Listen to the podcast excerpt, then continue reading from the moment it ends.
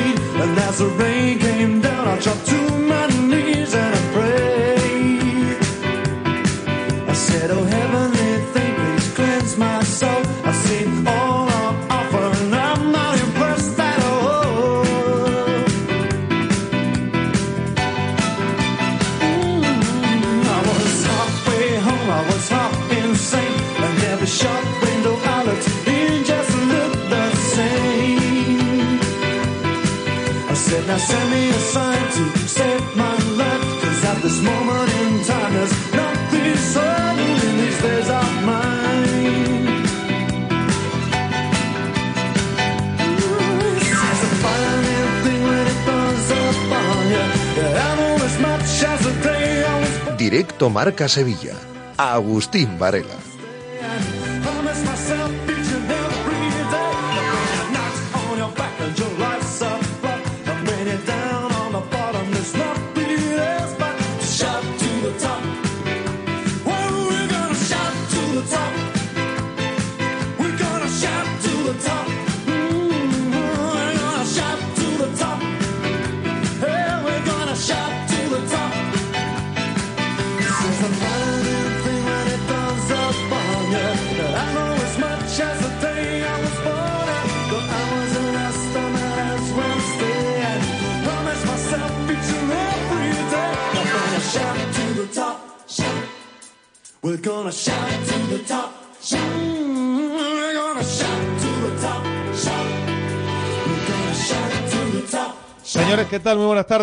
Aquí estamos en directo Marca Sevilla. En este lunes, en una semana que arranca, lógicamente, con el asunto del, del banquillo del Sevilla Fútbol Club como principal tema. Y, y, en una semana en la que no hemos terminado aún, porque no ha terminado aún la jornada, y mañana va a arrancar la, la próxima, la que será última jornada del año 2023. No será el último partido del año para el Sevilla, que el próximo sábado jugará en el Metropolitano ese partido aplazado ante el Atlético de Madrid. Pero mañana arranca la última jornada del año con un partido que se ha convertido en una finalísima para el Granada y en una especie de casi no final, pero muy, muy, muy importante el partido para el Sevilla, que ya de hecho está metido de lleno en el, en el lío. Tras el enésimo descalabro y la destitución del seguramente peor entrenador por números de la historia del Sevilla, de nuevo a tomar decisiones para no despeñarse al abismo. Ese es el sino de este Sevilla. Pineda, ¿qué tal? Muy buenas. Hola, tardes. ¿qué tal? Hago muy buenas. Sí, bueno, yo creo que ya el objetivo en el Sevilla se debe asumir, se debe asimilar, que no debe ser otro que conseguir cuanto antes los 40, 42 puntos que deben hacer falta. Alonso dijo en la previa que ¿por qué no Europa? Sí, claro, pues ¿Lo- por ¿Tú eso- lo escuchaste igual que yo? Por eso Alonso ya no es entrenador del Sevilla, porque ha llegado aquí en dos meses, no se ha enterado de nada, no se ha enterado de, de lo que es el equipo, de lo que le pasa al equipo y de temas futbolísticos, pues eh, las pruebas a las pruebas nos remitimos, ¿no? Lo del sábado ya venimos contando la hoja de ruta que tenía el Sevilla. La idea era mantener al entrenador hasta el sábado y a partir de aquí tomar decisiones, pero un descalabro como el que se produjo ante el Getafe iba a precipitar los acontecimientos hasta el punto que en apenas 20-25 minutos después de terminar el partido Muy, muy fue- rápido. Sí, fue destituido de forma fulminante. Fulminante. No hubo rueda de prensa de Diego Alonso. Habló, habló un par de minutos el director deportivo. Luego sí que dieron la cara capitanes como Iván Rakitic. También habló Marco Dimitrovic. Y bueno, pues eh, a la espera de que se haga oficial lo de Quique Sánchez Flores, que está prácticamente cerrado a falta de, de últimos flecos. Bueno, Quique que podría dirigir el entrenamiento es la idea, ¿eh? de esta tarde. Es la idea, lo que pasa que, claro. vamos a ver qué pasa, ¿no? se- eh, ya, ya queda poco tiempo, ¿no? Para que, que Quique. El entrenamiento firme está seis y previsto a media. las seis y media. Seis y media, sí. Vamos a ver qué ocurre. En cualquier, de cualquier forma, los que siguen tomando las decisiones en el Sevilla, que es lo que más preocupa a la gente, son los mismos que están poco a poco despeñando a la institución hacia los avernos. Eh, los primeros, los que mandan, y también detrás la dirección deportiva, que, bueno, pues visto lo visto, ha tomado la determinación más lamentable que se ha tomado en, la- en la entidad en los últimos tiempos. Es un entrenador, insisto, que por números es el peor entrenador de la historia del Sevilla Sí. Fútbol Club. El otro día leía entre los 10 equipos más importantes del fútbol español, creo que era Fran Martínez, los, entre los 10 equipos del fútbol español más importantes, con 7 partidos como mínimos o más, El único que no había ganado. ningún entrenador, el único entrenador que no Sí, había ganado ningún partido. Yo si quieres te doy más datos. El Mallorca no había ganado en casa. eh, el Getafe no había ganado fuera. No había ganado fuera, eh, el Sevilla de Diego Alonso se había convertido en un equipo romperrachas del resto de, de rivales. Y bueno, ya, ya más allá de los resultados que, que creo que son irrebatibles, el sistema de juego, el partido ridículo que hace el Sevilla ante el Getafe de Bordalás, que le da un meneo táctico tremendo. El Getafe no necesitó a Agus No, me- ni perder tiempo. A mí me dio la sensación de que jugó andando por momentos. Ni perder tiempo. Un Getafe que no pierde tiempo fuera de casa y va sobrado. Sobrado, el efectivamente. equipo mm, estaba el Ah, otro día brazos caídos Totalmente roto, descompuesto. Y totalmente era eh, un equipo total y absolutamente descompuesto. Y ahora, pues el entrenador que venga necesita un trabajo mental muy importante porque el equipo tiene una pinta muy mala, muy mala. Eh, aquí hay que asumir que la opción del descenso ya está encima de la mesa. Yo se lo preguntaba el otro día a Rakitic, no quería hablar de, de descenso, pero es lo que hay ahora mismo. El Sevilla es un equipo A candidato, hoy, sí. candidato a perder la categoría y se tienen que concienciar los jugadores que no están acostumbrados a este tipo de escenarios. a no verse Efe- a no verse más allá de enero Efectivamente. hacer lo que hicieron la pasada temporada salir pronto a principios Exacto, de año Porque además aquí ya lo porque hemos el dicho. Sevilla no va a salir no va a salir de ahí aunque gane el partido de, de mañana Ni mucho menos. Tiene que ganar varios partidos es. más o menos seguidos. Y decíamos siempre, los de abajo no suman. Esta jornada ha sumado. El Cádiz ha empatado fuera, el sumando, Celta ha ganado su partido. y vamos a ver qué ocurre mañana en los Cármenes, porque si el Granada le gana al Sevilla, pues obviamente el Sevilla se va a meter en un lío importantísimo. Bueno, eh, esto en cuanto al Sevilla. El Betis sumó un gran punto. Un gran punto, mostrando de nuevo madurez y solidez. Rara vez acumula golpes de forma consecutiva el equipo de Pellegrini y de nuevo demostró sobreponerse cuando tras lo del jueves muchos podían darlo ya por, por hundido. Eh, gran partido defensivo, yo creo que resultado acorde con lo que ocurrió en el terreno de juego, con un Petzela para mí imperial, con un Isco que jugó un fa- fútbol fantástico, Isco es una auténtica delicia verlo jugar al fútbol, y con un Marroca que también estaba en todos los sitios. Los tres futbolistas más destacados en un Betis en el que, bueno, pues de forma coral, defensivamente hablando, brillaron todos. El Betis el problema que tiene es claramente arriba. Después lo analizaremos. El Betis es un equipo muy fiable defensivamente, con un sistema ya que pocos equipos son capaces de, de superar. El Betis es un equipo que genera fútbol. Cuando están todos, ¿eh? Cuando Porque están todos. Cuando falta Chadi, no ves lo que se echa de menos Cuando a están Chadi. todos, Sí, digo. sí, sí. El Betis es un equipo que con Ayoce, Isco y compañía genera ocasiones y el Betis el problema lo tiene arriba. Totalmente. El En Betis de- tiene un problema arriba. en la definición. ¿Por qué? Porque tiene dos delanteros, uno de ellos que ni está ni se le espera, el otro que no es un delantero, mm, vamos a decir, torpe, pero no es capaz de fabricarse ocasiones por sí solo, y el único que lo puede hacer es Hassan Diao, que al menos rompe en velocidad, cuerpea, llega arriba, pero al que, el chaval está todavía verde. Y el Betis con un delantero en condiciones, seguramente estaría, estaría mejor clasificado. Aún así el Betis, insisto, tiene la oportunidad Pineda, tiene dos partidos ahora, 27 puntos, puede cerrar la primera vuelta con un muy buen puntaje, Sí, como diría Manuel sí, Pellegrini. Si ¿eh? hace 30 puntos o más estaría en la media para meterse en Europa. Hizo un buen partido ante la Real, ¿eh? un buen partido. También la Real hizo un gran partido, tuvo dos ocasiones al No palo. era fácil sobreponerse anímicamente. Y el ¿eh? tema físico, ¿eh? porque el partido de Europa condicionó mucho físicamente a jugadores que terminaron muy cansados, compitió bien, yo creo que la- el partido se podía haber decantado para los dos porque ambos tuvieron ocasiones muy claras y bueno, eh, partido muy atractivo también para el aficionado, a pesar del resultado hubo bastantes alternativas Hubo y- ocasiones. Y demuestra Pellegrini lo que venimos diciendo siempre, que es un equipo que compite y que no se le cae, que no tiene nunca rachas eh, que tú digas cuatro o cinco derrotas, ¿no? ¿no? Es un equipo que siempre compite, siempre se, se levanta cuando tiene un, un, mal momento como la eliminación europea. Isco baja para el jueves, mmm, una falta al final,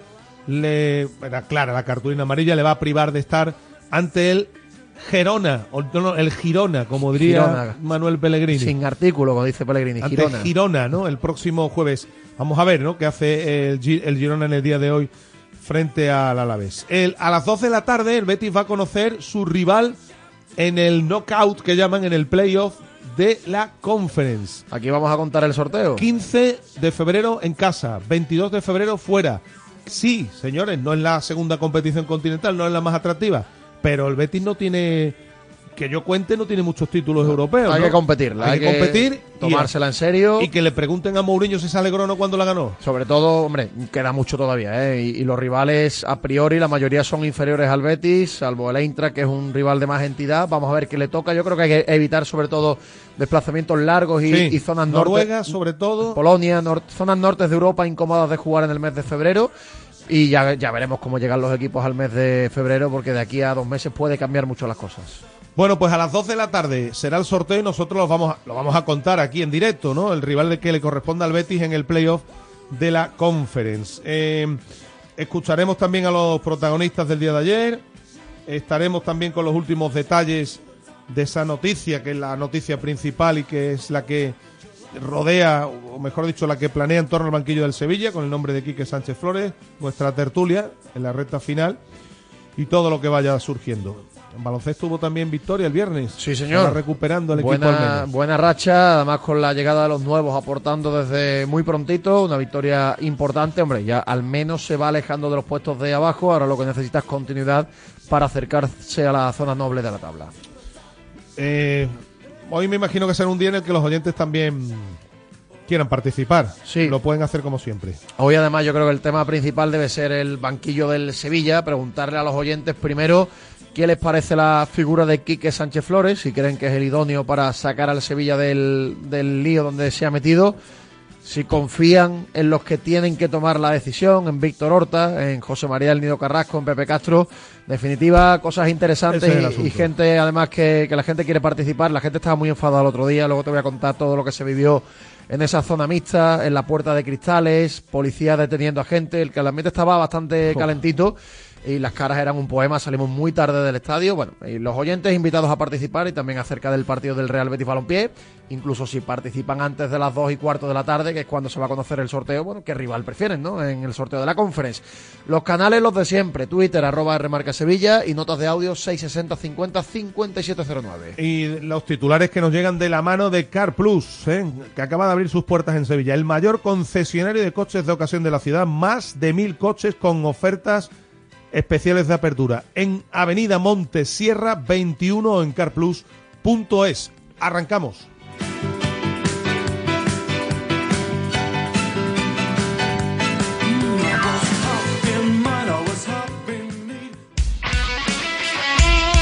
Radio Marca. ¿La factura de la luz te deja electrificado? Pásate a Insolac Renovables. Instala paneles fotovoltaicos de autoconsumo y genera tu propia electricidad. Aprovecha las nuevas subvenciones del Plan Ecovivienda. Hasta el 80% de ayuda para la instalación fotovoltaica en viviendas. Infórmate en insolacrenovables.com. Insolac, expertos en energía renovable desde 2005. Después de un largo paseo, sacas de la mochila una botella de agua. Bebes el último trago y guardas la botella de plástico para después depositarla en el contenedor amarillo para que se convierta en la mochila de alguien, que después... En la economía circular, cuando reciclas, los envases de plástico se convierten en nuevos recursos. Recicla más, mejor, siempre. Lipasan y Ecoembes. Grupo Concesur trae a Sevilla Evo, una nueva marca de coches de bajo coste que no renuncia a la calidad, el confort y a la tecnología. Ven y descubre nuestros coches de gasolina, GLP y diésel a estrenar desde 16.700 euros. Y si estás buscando una pickup 4x4, descubre la más barata del mercado, nuestra Evo Cross 4. Te esperamos en S30, Avenida Fernández Murube 18 y en grupoconcesur.es. Evo, tu nueva marca de coches low cost. Todo el análisis en la pizarra de Quintana de lunes a viernes de 4 a 7. la pizarra de Quintana. Sintoniza tu pasión con las voces del deporte. Radio Marca.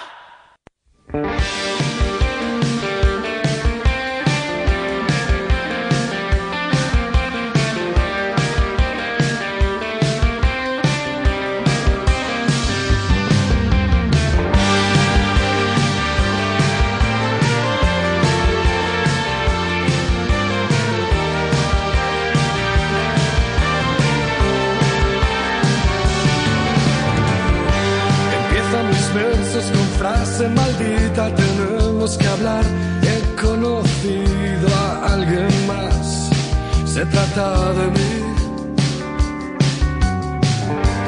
como medusas que van al calor. Me hiciste salir de mis mares corriendo, dejarte en la arena de un sueño y volver a los días que fui yo. Santa Cruz, acuda yo. Y 20, eh, estamos en directo Marca Sevilla, estamos viendo el playoff de la Liga Europa. El eh, Sparta de Praga, que es el que ha quedado segundo en el grupo del Betis, se enfrentará al Galatasaray. Eh, ese es el enfrentamiento. Bueno, ahora me decía Manolo, ¿le hubiera correspondido al Betis? Pues hombre, pues A ver, efectivamente. a, priori sí, claro. ¿no? Si llega a ser el Betis segundo, sí. Si llega a ser primero, pues no hubiera entrado en el sorteo. Pero sí, le ha, le ha tocado al Praga el Galatasaray. Es curioso. No, no es el enfrentamiento de más nivel que hay. Hay partidos más, más interesantes, eliminatorios más interesantes. Se ha sorteado ya los octavos de la Champions. Sí. Eh, ahora se está sorteando el sorteo de la Liga Europa y a partir de las dos será el playoff de la Conference con el con el Betis Hay también en el Feyenoord bombo. Roma, que es la final de la Conference de hace, de hace año y medio y que ya el año pasado se, se formó un lío tremendo entre las aficiones en, en el enfrentamiento que fue de cuartos de final de la Europa League. La Roma pasó a la eliminatoria que fue el rival del, del Sevilla. Bueno, pues efectivamente, esa fue la, la final de la Conference, la penúltima, ¿no?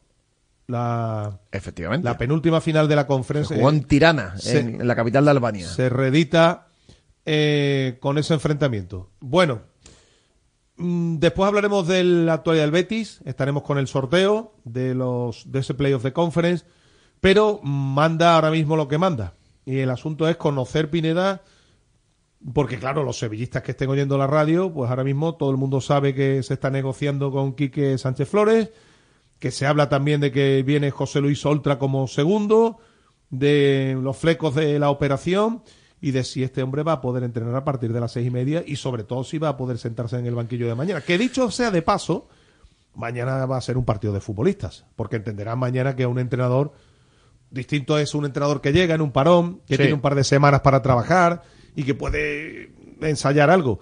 El partido de mañana es un partido exclusivamente de jugadores porque Quique mm, poco o nada va a poder hacer más allá de hablar y de dar cuatro instrucciones. Totalmente. Lo único que puede cambiar un nuevo técnico en horas es algo anímico, que los jugadores den un pasito adelante y le pongan más ganas, más intensidad. Y que tenga más suerte, ¿no? Y más suerte. Y evidentemente jugar con la, con la necesidad del Granada, que la va a tener también, ¿eh? que es verdad que el Sevilla llega en un muy mal No, momento, pero el, no te el quiero Granada también nada. llega con muchas prisas. A ver, yo he dicho que el partido para Granada es una final, porque si pierde el Granada va a ser muy complicado que siga en primera. Fíjate el tiempo que queda, pero por lo que ganan estos equipos, muy complicado que siga en primera división. Y si el Sevilla pierde, pues no lo vamos a dar obviamente por desahuciado, pero si se ya está metido de lleno en el lío, ¿no? Pero todavía agravará más su situación. Eh, compañero de marca, Alberto Fernández, muy buenas tardes. Buenas tardes, compañero. ¿Qué tal? ¿Cómo estamos? Bueno, ¿qué sabemos de lo que está aconteciendo? Del, del- ahora mismo todo el que esté escuchando la radio, ¿qué pasa? ¿Por qué no se hace oficial lo de Quique? Bueno, será oficial cuando firme su contrato, pero el entrenador está a, no voy a decir a pocos minutos, pero a poco tiempo de llegar a Sevilla y que todo se agilice para que firme su contrato, se haga oficial, entrene esta tarde a partir de las seis y media y posteriormente eh, se haga una rueda de prensa de presentación y también de previa del partido ante el Granada. Así que una vez que está viajando entendemos que está todo hablado, todo cerrado, todo acordado y lo que queda es que llegue, firme su contrato y se ponga a entrenar. Claro, cuando está viajando es porque obviamente pues ya se ha llegado a un entente cordial. La idea, me decías, es que se ha presentado después del entrenamiento. Eso es lo que a mí me, me han comentado que la, la, idea por el tiempo, por el poco tiempo que hay, ¿no? Y por la premura. El entrenamiento está fiado a las seis y media, evidentemente, pues hacerlo posteriormente porque si no tendría que ser a las cuatro y media, cinco y todo demasiado deprisa y tampoco también tendrías que cortar un poco incluso la rueda de prensa de presentación. Así para no pillarse los dedos, la idea inicial o la idea que hay hasta ahora encima de la mesa es que se presente después de, de trabajar con los jugadores, que también dará una, una lista de convocados, entendemos, pero bueno, con toda la plaga de lesiones en el Sevilla tampoco será muy difícil para él, ¿no? Le tendrán que decir un poco que Cantera no suelen viajar y no tocar mucho porque aquí que evidentemente, tú lo has dicho antes, acaba, va a aterrizar ahora o va, va a llegar ahora a Sevilla y, y no va a saber ni mucho por dónde le puede respirar un poquito la plantilla en el equipo, ¿no? Qué jugadores tiene disponibles, cuáles no, cuáles podría meter la convocatoria. Más o menos el club le ayudará en ello y mañana pues dirigirá el partido, hará un 11, hará los cambios, pero evidentemente su mano no se puede notar desde el primer claro, lógico, ¿no? Más allá de cualquier charla a nivel individual, con la experiencia que él tiene, pues lógicamente ahí intentar insuflar algún ánimo a una plantilla que ya vimos el otro día estaba, se veía hundida Alberto en el terreno de juego. Lo del otro día ya fue la gota que colmó el vaso.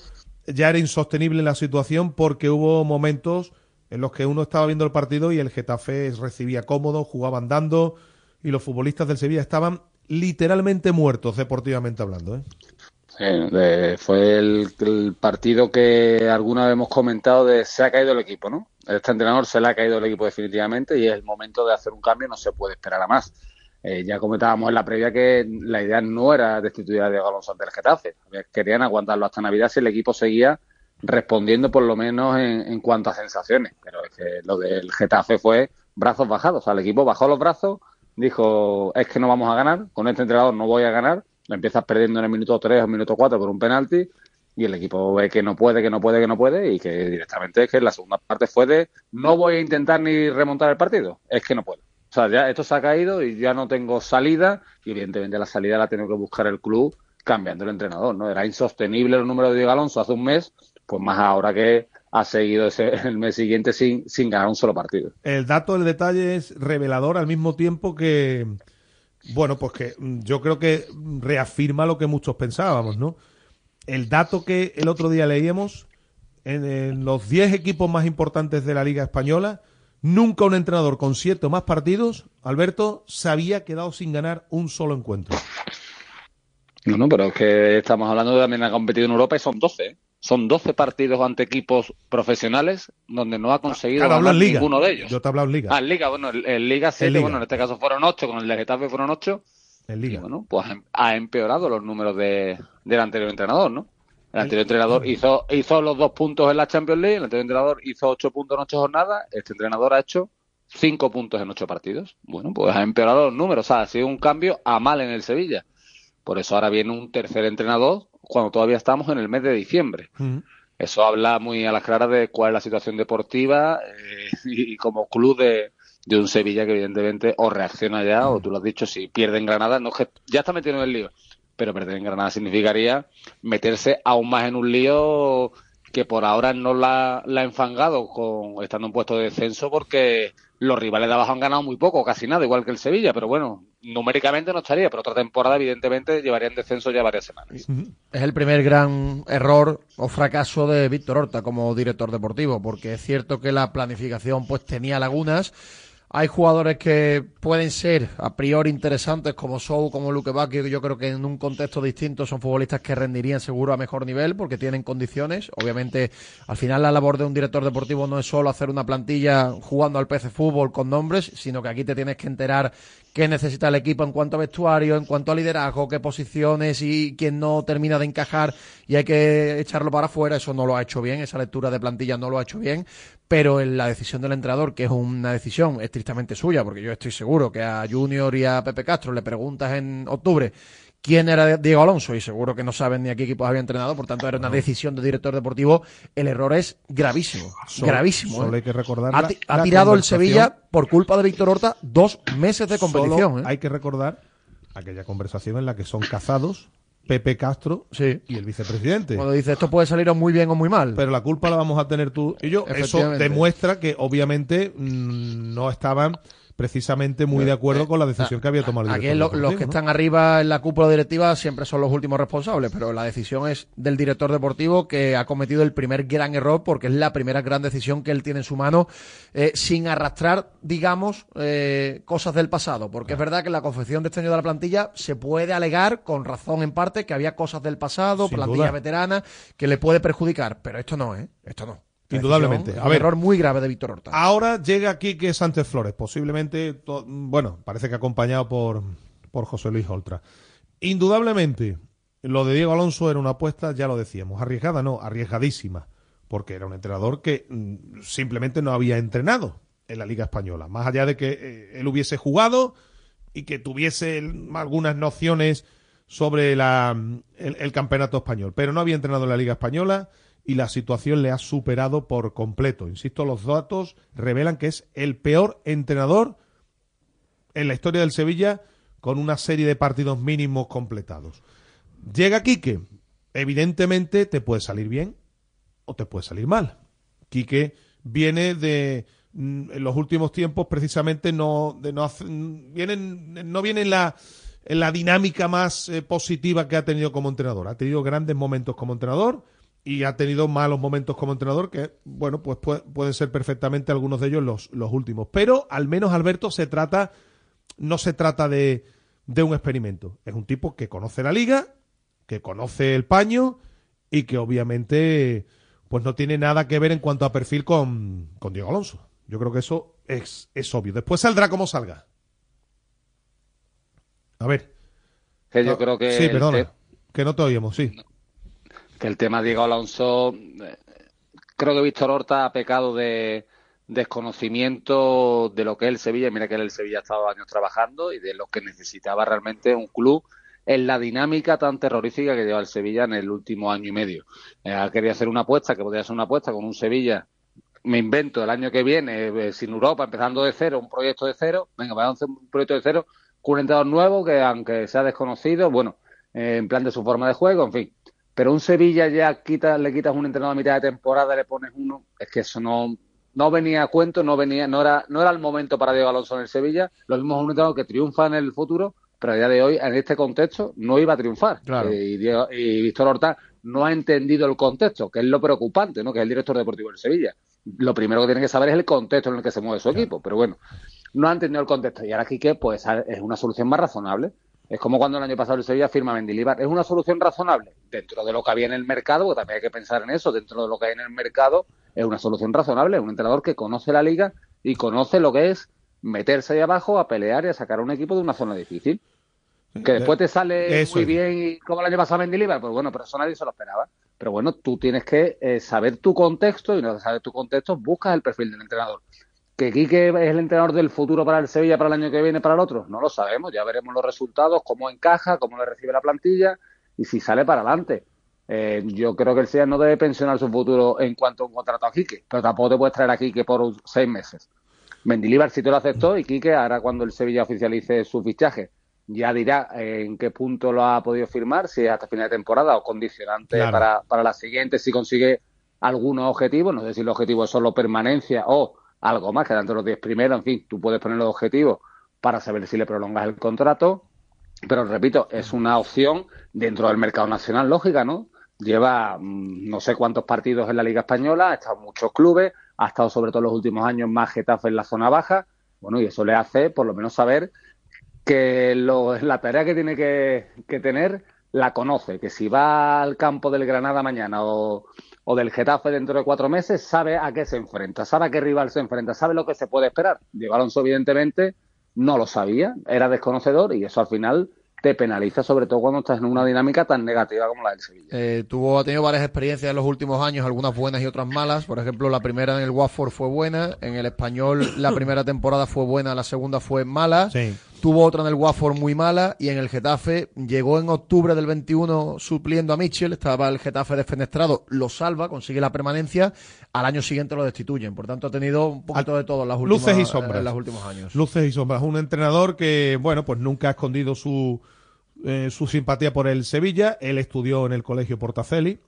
cuando su padre Isidro fue futbolista del Betis, el padre fue creo que cuatro temporadas futbolista del Betis, después, fue, después se fue al Real Madrid, y es curioso porque siendo el padre futbolista del Betis, estudiaba en el Portaceli y se hizo de Sí. Sevilla. Y además él Y se hizo del Sevilla. conoce, vamos a decir que obviamente no va a conocer el club por dentro, pero conoce la ciudad, conoce cómo se vive aquí el fútbol. idiosincrasia, ¿no? Y no es lo mismo un tipo de fuera que, que no ha entrado nunca en España y en Europa, que no conoce ni por asomo cómo se ve el fútbol en esta ciudad, la situación que hay en la directiva, la situación que hay en el club, que esto también hay que conocerlo, Quique lo conoce. Y, hombre, evidentemente aquí no- nadie te garantiza nada, pero que hay más opciones de que Quique, es una- que es una apuesta más sensata. Es una decisión más lógica. Claro. Después saldrá como salga, pero es una decisión más lógica porque es un tipo que conoce el paño y que conoce la liga y que conoce por dónde se mueve la Que a película. mí, por- mm, eh, entre los nombres que se han barajado, me parece más lógico traer aquí que, que a Javi Gracia. Claro. ¿no? Que además, Decir que esto, que con esto se va a salir adelante seguro, como he escuchado o he leído yo a algún iluminado a- hace un rato, pues me parece un atrevimiento mm, y me parece muy osado. Ahora, ¿qué es más lógico todo? Por supuesto, Alberto. Yo creo que en eso de eso no hay duda. No, evidentemente no. Eh, Quién sabe si Quique le va a salir la moneda de cara o de cruz. Eh, evidentemente, si mañana que no va a tener intervención apenas, aunque si ponga el 11 y, y haga los cambios si se, si se necesitan, el Sevilla consigue la victoria, pues diremos, mira, eh, por lo menos ha traído suerte, ¿no? Porque como su mano no se va a poder entender, claro. por lo menos ha traído suerte que el anterior entrenador por lo menos tampoco la ha tenido. Bueno, sea lo que sea, eh, evidentemente cualquier entrenador, cualquier apuesta en el banquillo te puede salir positiva o negativa. Pero repito que dentro de lo que en el mercado que se puede mover este Sevilla era para mí la opción más positiva, creo que sí. Hay gente que pensará que a lo mejor Joaquín Caparrós podría ser mejor para un momento así, Manolo Jiménez, pero creo que en el club entienden que sí. Quique no le salirá bien del todo, o si de, cuando quede un mes de competición se ven en esta misma situación actual deportiva, que es o en el descenso o mm, en el filo del descenso, quizás si fuera el momento para una opción de urgencia como Caparrós. No darle seis meses de temporada porque bueno, entiende que, que quizás el tiempo de Caparrós de un banquillo a, a largo plazo ya se ha pasado. Puede ser una activación, una motivación urgente para cuatro, cinco, seis partidos, pero no para un largo plazo como más de media vuelta que queda por delante. Así lo ven en el club. Y a pesar de que él se ha postulado, ya se postuló el año pasado cuando se marcha a San Paolo. está loco por la música. Y se ha postulado incluso vía Twitter, ¿no? Desmintiendo que él tenga ningún tipo de, de historia. Por cierto, me parece de muy mal gusto hablar de, de esas cosas para, mal, para intentar desacreditar a Caparrós. Tú puedes decir que te parece que no es un técnico para un proyecto a Pero largo no plazo, pero a eso, hablar de otras cosas me parece de, de muy mal gusto. Efectivamente, ¿no? Él está loco por la música, pero entienden en el club que de momento la vía de urgencia pasa por Quique, que vendría acompañado, eso sí, Eso a mí me ha sorprendido un poco, pues, de lo- José Luis lo de Oltra. Oltra. Sí, Oltra ha tenido alguna experiencia también en, en el extranjero y bueno, no sé qué relación tiene entre ellos, ya no lo, lo explicará cuando sea la, la rueda de prensa de presentación de Quique, qué relación tiene entre ellos, pero bueno, eh, es un entrenador que ha, pero- ha- ha trabajado en primera y bueno, que viene como segundo, como ayudante, como se lo queramos pensar. Bueno, igual que yo qué sé, el Lillo vino como segundo en San Paolo y también es un entrenador que ha entrenado en primera, ¿no? Bueno, pues circunstancias a veces que, que suceden y se ha, se ha visto sin, sin trabajar ahora y Quique tiene buena relación con él y, y le puede aportar, le puede ayudar, bueno, pues dos jo- eh, cuatro jóvenes más que dos, ¿no? Lo mismo es una, una aportación positiva para el Sevilla. ya lo veremos. Viene Oltra de ser destituido en noviembre en la Liga de Chipre. Sí, estaba en Chipre, efectivamente, Chipre, en- efectivamente. entrenando. Bueno, pues vamos a ver, imagino que esto también habrá un, lo que queda de temporada condicionada, como decía Alberto Fernández, a una clasificación, pues no sé si 10 primeros o algo parecido. Si mete al equipo y lo saca con cierto desahogo, pues me imagino que esto, eh, la continuidad estará supeditada a algún detalle de, de este tipo.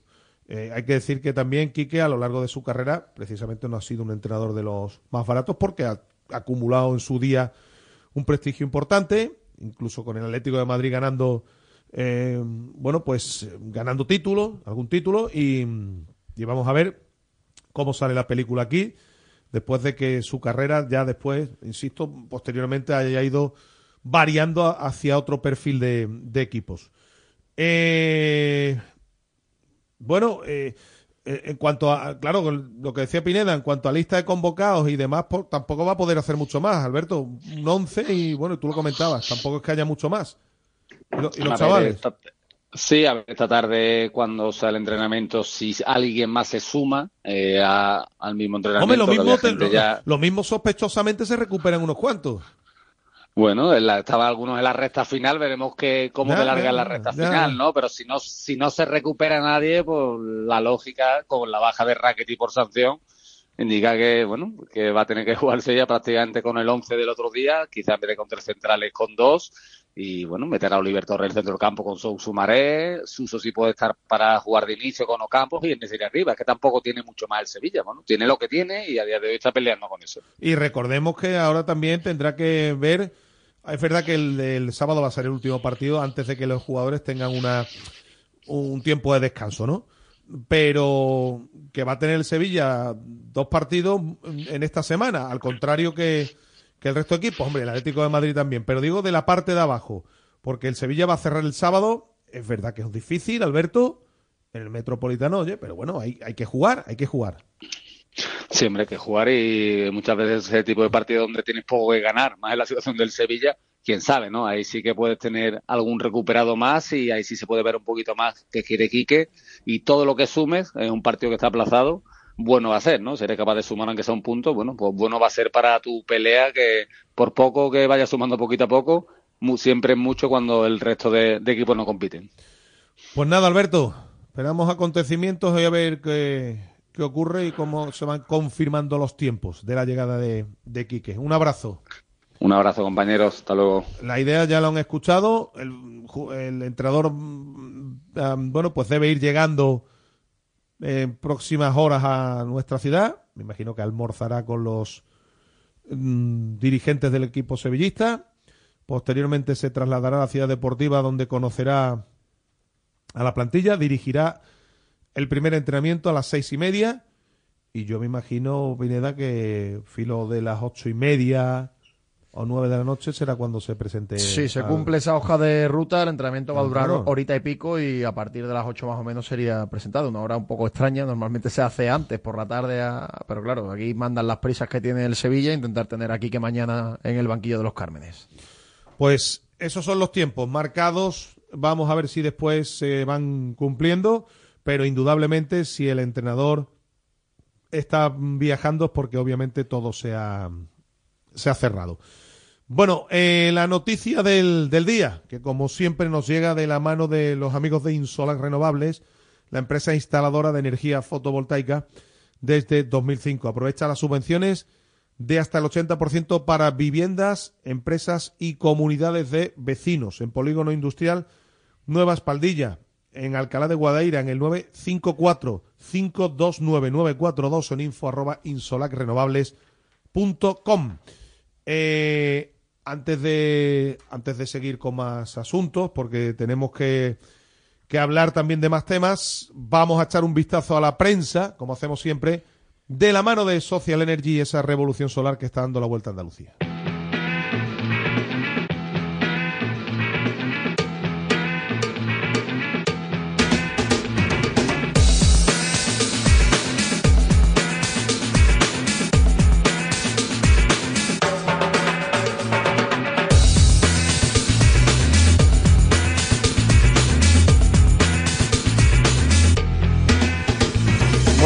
El repaso a prensa con la página web del diario Marca, marca.com, sobre el Sevilla, la oportunidad que Quique esperaba.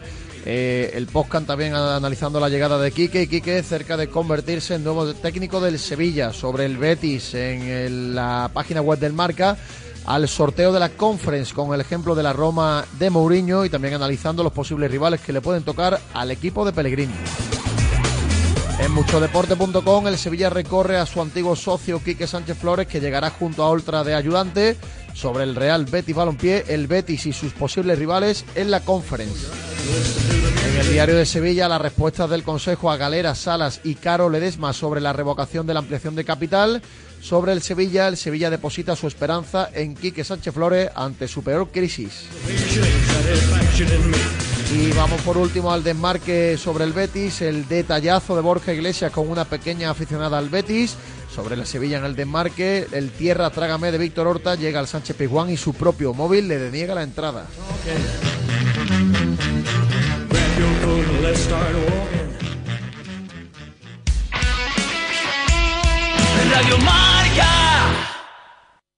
Termina el año en verde con los Social Energy Green Days. Llévate 200 euros en tu batería virtual con Quiroluz. Con seguro todo riesgo incluido los dos primeros años y grandes descuentos con hasta 25 años de garantía en todas nuestras instalaciones de primeras marcas. Pide tu cita al 955 44 11 11 o socialenergy.es. La revolución solar es Social Energy.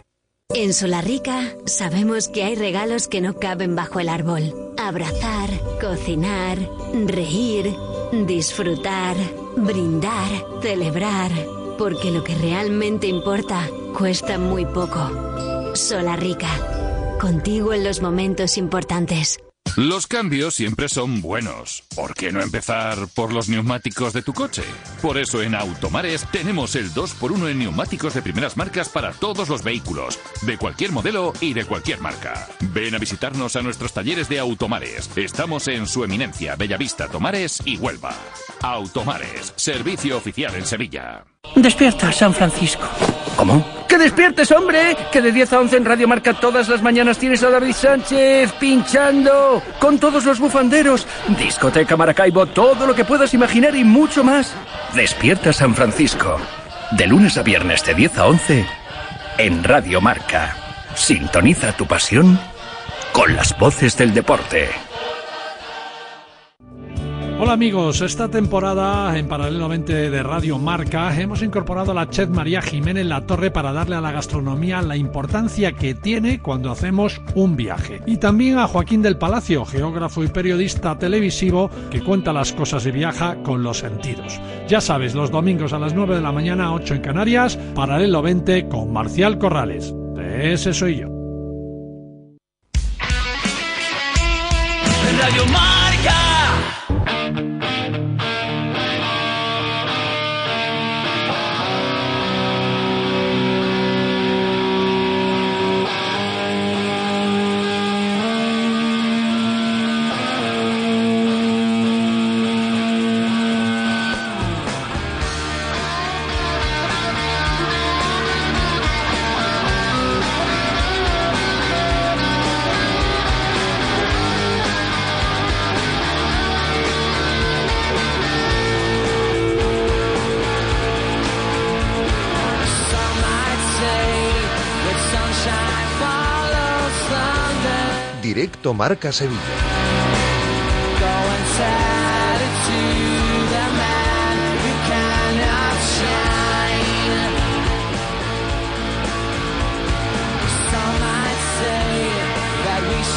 Never ponder.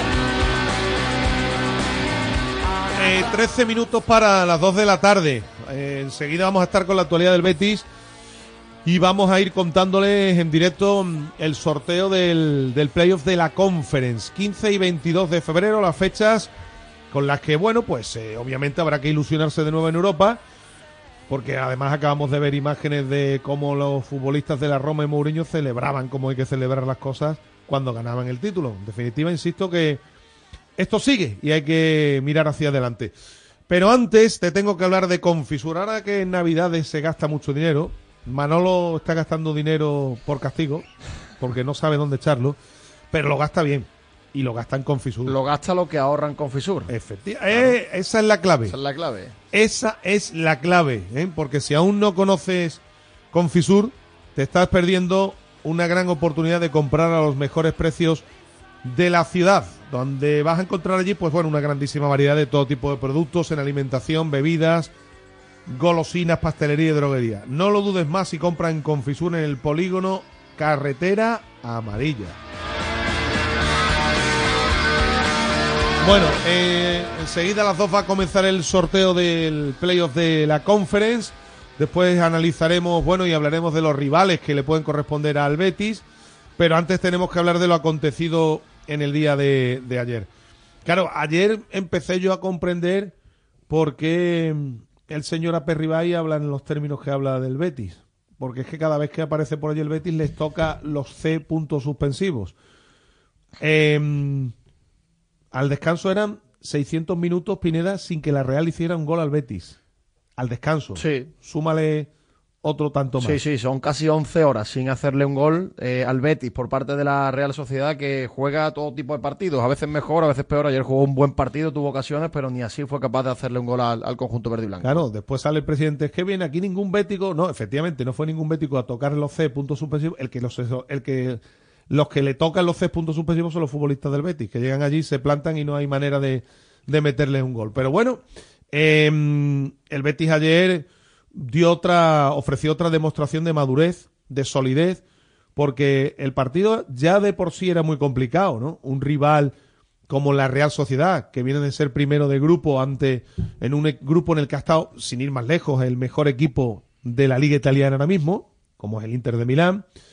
Una Real que ha hecho una fase de grupos extraordinaria, que en la Liga está haciendo las cosas muy bien, y que encima tenía la motivación, que yo creo que estas cosas siempre hay que tenerlas en cuenta, la motivación de ese homenaje a Hitor Zabaleta, eh, la gente estaba eh, eufórica, em, exhiben un tifo espectacular todo antes del partido, en fin, que el ambiente festivo presagiaba otra cosa seguramente para los aficionados realistas, pero se planta allí el Betis y lo hace de una forma extraordinaria, haciendo un partido muy serio, defensivamente casi impecable, porque los tres goles de la Real Sociedad no hay duda de que son fuera de juego claros, claros, y esto no son errores defensivos, esto es que el Betis este tipo de acciones las tiene muy bien estudiadas. Claro, cuando hay una jugada bien arbitrada fuera de juego, no se puede decir que la Real ha metido tres goles y se los han anulado. ¿no? Es que eso no es un criterio para valorar un partido. Es cierto que la Real tuvo ocasiones claras y tuvo acercamientos y hizo buenas jugadas. Hace un paradón en el balón al palo. Efectivamente. Ruiz Silva. ¿eh? Y, y estuvo bien la Real, también estuvo bien el Betis. Y fue un partido muy, muy dinámico, muy bonito de ver. Dijo Pellegrini además que el resultado es justo el empate, pero que no es justo que no hubiera goles, que se lo podía haber llevado Sí, cualquiera. sí. Yo, yo coincido en el análisis que hizo el técnico verde y blanco. Y, y bueno, es verdad que el Betis, a pesar de que en el 11 había cambios, porque había cambios importantes Seis, ¿no? en los laterales, efectivamente, pues fue capaz de competir y demostrar lo que venimos contando desde hace mucho tiempo, ¿no? Que el, que el Betis no se cae nunca, que el Betis después de un descalabro como el del otro día, anímicamente se recupera y sigue compitiendo y nunca atraviesa mala racha de resultados que se prolonguen mucho. Bueno, pues el punto desde luego es extraordinario. Eh, obviamente el Betis está empatando mucho y hay quien dice que son demasiados empates, pero hay empates y empates. Para mí, por ejemplo, pinchar es empatar en Almería, pinchar es empatar en Granada y bueno, bueno, lo de Vitoria vamos a dejarlo ahí, porque mm, se empató también, pero por ejemplo, los empates de Granada y Almería, si se hubiesen traducido en victoria, el Betis tendría cuatro puntos más a estas alturas, ¿no? Que no estamos hablando de nada descabellado. Pero, hombre, empatar de la forma que lo hizo el Betis ante un Real Madrid, que está intratable en liga, y empatar en un campo como el de la Real Sociedad, estos empates no hay que hay que darles, yo creo que su justo su justa medida. Eh, Te voy a interrumpir con una cosa del Sevilla porque me dicen Sí. que Quique Sánchez Flores ya está llegando a Sevilla en el AVE. Que, lo decía, que venía Alberto, en el estaba AVE, a punto de llegar. Está a punto de llegar. Incluso ya está Víctor Horta en Santa Justa para recibir al, al que va a ser nuevo técnico del Sevilla. Así que ahora seguimos hablando del Betis, pero para que la gente lo sepa que esto ya está a punto de cerrarse para firmar el contrato y que esta tarde dirija la sesión. Bueno, pues hecha esa puntualización, insisto, mm, hay que darle el verdadero mérito al empate de ayer, ¿eh? con todo lo que acontecía, un Betis que venía de un mazazo, porque lo del jueves fue un mazazo, aunque después el equipo, pues bueno, se ha levantado y anímicamente ha entendido que queda otra competición europea por delante, que habrá que afrontar y que en la liga las cosas se están haciendo muy bien. Son 12 partidos, ¿no? Acumulados en liga sin perder. Correcto. Una racha muy, muy larga. Es verdad que, ya. insisto, muchos empates, pero no es fácil, ¿eh? No es fácil estar 12 partidos en liga sin perder. Petzela hizo un partido sensacional, salvando para mí un gol en una pelota que pierde en el único error que tuvo Chadi Riad y que mm, inteligentemente aguanta el central y toca lo justo para que no progresara el futbolista de la Real que se iba ya solo hacia la portería. Y después no es novedad, ¿no? Lo de Isco. Isco de nuevo ayer acumula otro MVP y hace un partido extraordinario con una pelota estratosférica, un pase el que le da a Jose cuando estrella la pelota en el palo. El balón eh, que pone Isco es sencillamente extraordinario. Eh, Era muy difícil porque le tiene que pegar muy tendido, muy, muy fuerte, eh, con el empeine prácticamente, porque si le pega de otra forma hubiera llegado el defensor de la Real, el pase es muy bueno y es verdad que el control de Ayoce orientado también es muy bueno, le pega un poquito presionado, Sí. un poquito más presionado a la cuenta y esa pelota no entra. Fue Pelota una- tenía que haber ido entre los tres palos. Sí, al menos sí, fue una de las más claras del Betis junto a la de Diao. Y seguramente si hubiera ido entre los tres palos, pues podría haber acabado en gol. Pero como no fue entre los tres palos, pues bueno. Y después el partido de Marroca, ¿no? Que a pesar de que vio una cartulina amarilla, estuvo en todos los sitios, eh, achicando agua cuando había que hacerlo, poniendo el criterio en ataque y haciendo un partido completísimo el centrocampista del Betis. Creo que fueron los tres futbolistas más ah, destacados del conjunto verde y blanco. El Betis lo hemos comentado, el Betis tiene, mm, una vez disputado casi la mitad del campeonato, podemos concluir que tal y como ha ido evolucionando el equipo, el Betis tiene un problema arriba con los delanteros. ¿Por qué? Porque el Betis defiende muy bien. Es un equipo al que es muy difícil hacerle gol. Eh, eh, en este aspecto, Pellegrini ha conseguido que el Betis sea un equipo muy fiable defensivamente. Después el equipo ha ido poco a poco progresando también en ataque, en el sentido de que es un equipo que, mm, que llega, es un equipo que, que genera fútbol, por medio de Isco, por medio de Ayoce, las arrancadas también de Asandiao, en fin, es un equipo que, que llega al área contraria, no es un equipo que precisamente se diga que no crea ocasiones. El problema del Betis está en que no culmina las oportunidades. ¿Y por qué no las culmina? Porque los delanteros, la delantera es el principal problema del equipo verde y blanco. El Betis con un delantero que se fabrique, digamos, las ocasiones por sí solo, como lo está haciendo a que el chaval, bueno, pues tampoco se le puede pedir ahora que, que él sea la principal referencia en ataque, pero es el único delantero que es capaz de generarse de los que tiene el Betis Sí. las ocasiones por sí Sí, solo. tiene a dos, dos rematadores, uno que está en un muy mal momento de cara a portería como es Borja Iglesias, otro que ha hecho un mejor comienzo de temporada, pero que es verdad que es más rematador que jugador que se las cree y es cierto que, que al menos a Sandiao aporta eso que es distinto y el entrenador lo ve y lo pone incluso como referencia arriba. Por delante Pues, ya de Borja, ¿eh? Efectivamente, porque es un tipo que, que recibe la pelota, es potente, tiene Ayer- velocidad. ayer lo vio. Y luego él es muy descarado, muy vertical, recibe, no le importa irse hacia arriba, aunque a veces Y pierda cuerpea bien, ¿eh? cuerpea bien y, y ayer, bueno, de hecho se planta delante del portero de la Real en una ocasión que se le va arriba por muy poco y, y- y le da eso distinto al Betis que tanto de tanto adolece eh, en esa parte, en esa posición, ¿no? Quiero decir con esto que evidentemente urge por números fichar en otras posiciones. Hombre, y si se va el lateral izquierdo reponer esa posición. Y ya hemos hablado de lo del central y de otros asuntos. eh, pero que si al Betis se le pusiera a tiro un delantero para reforzar el equipo en el mercado de invierno, Lo que pasa es que esa son- posibilidad no debería Eso al final es muy complicado por el tema económico. Ya lo sé, la, ya la lo sé. posición más, más cara siempre de reforzar. Pero digo que en cuanto a necesidad. Sí, no, totalmente, totalmente. Porque, hombre, imaginen que el Betis tuviese un futbolista arriba más determinante, ¿no? Entonces, claro, tendría muchos más puntos. Seguro que habría, habría rascado más puntos en este tipo de partidos más igualados, donde el Betis ha empatado muchos encuentros precisamente por eso, porque atrás es contundente, pero arriba le falta Sí. ese, ese puntito.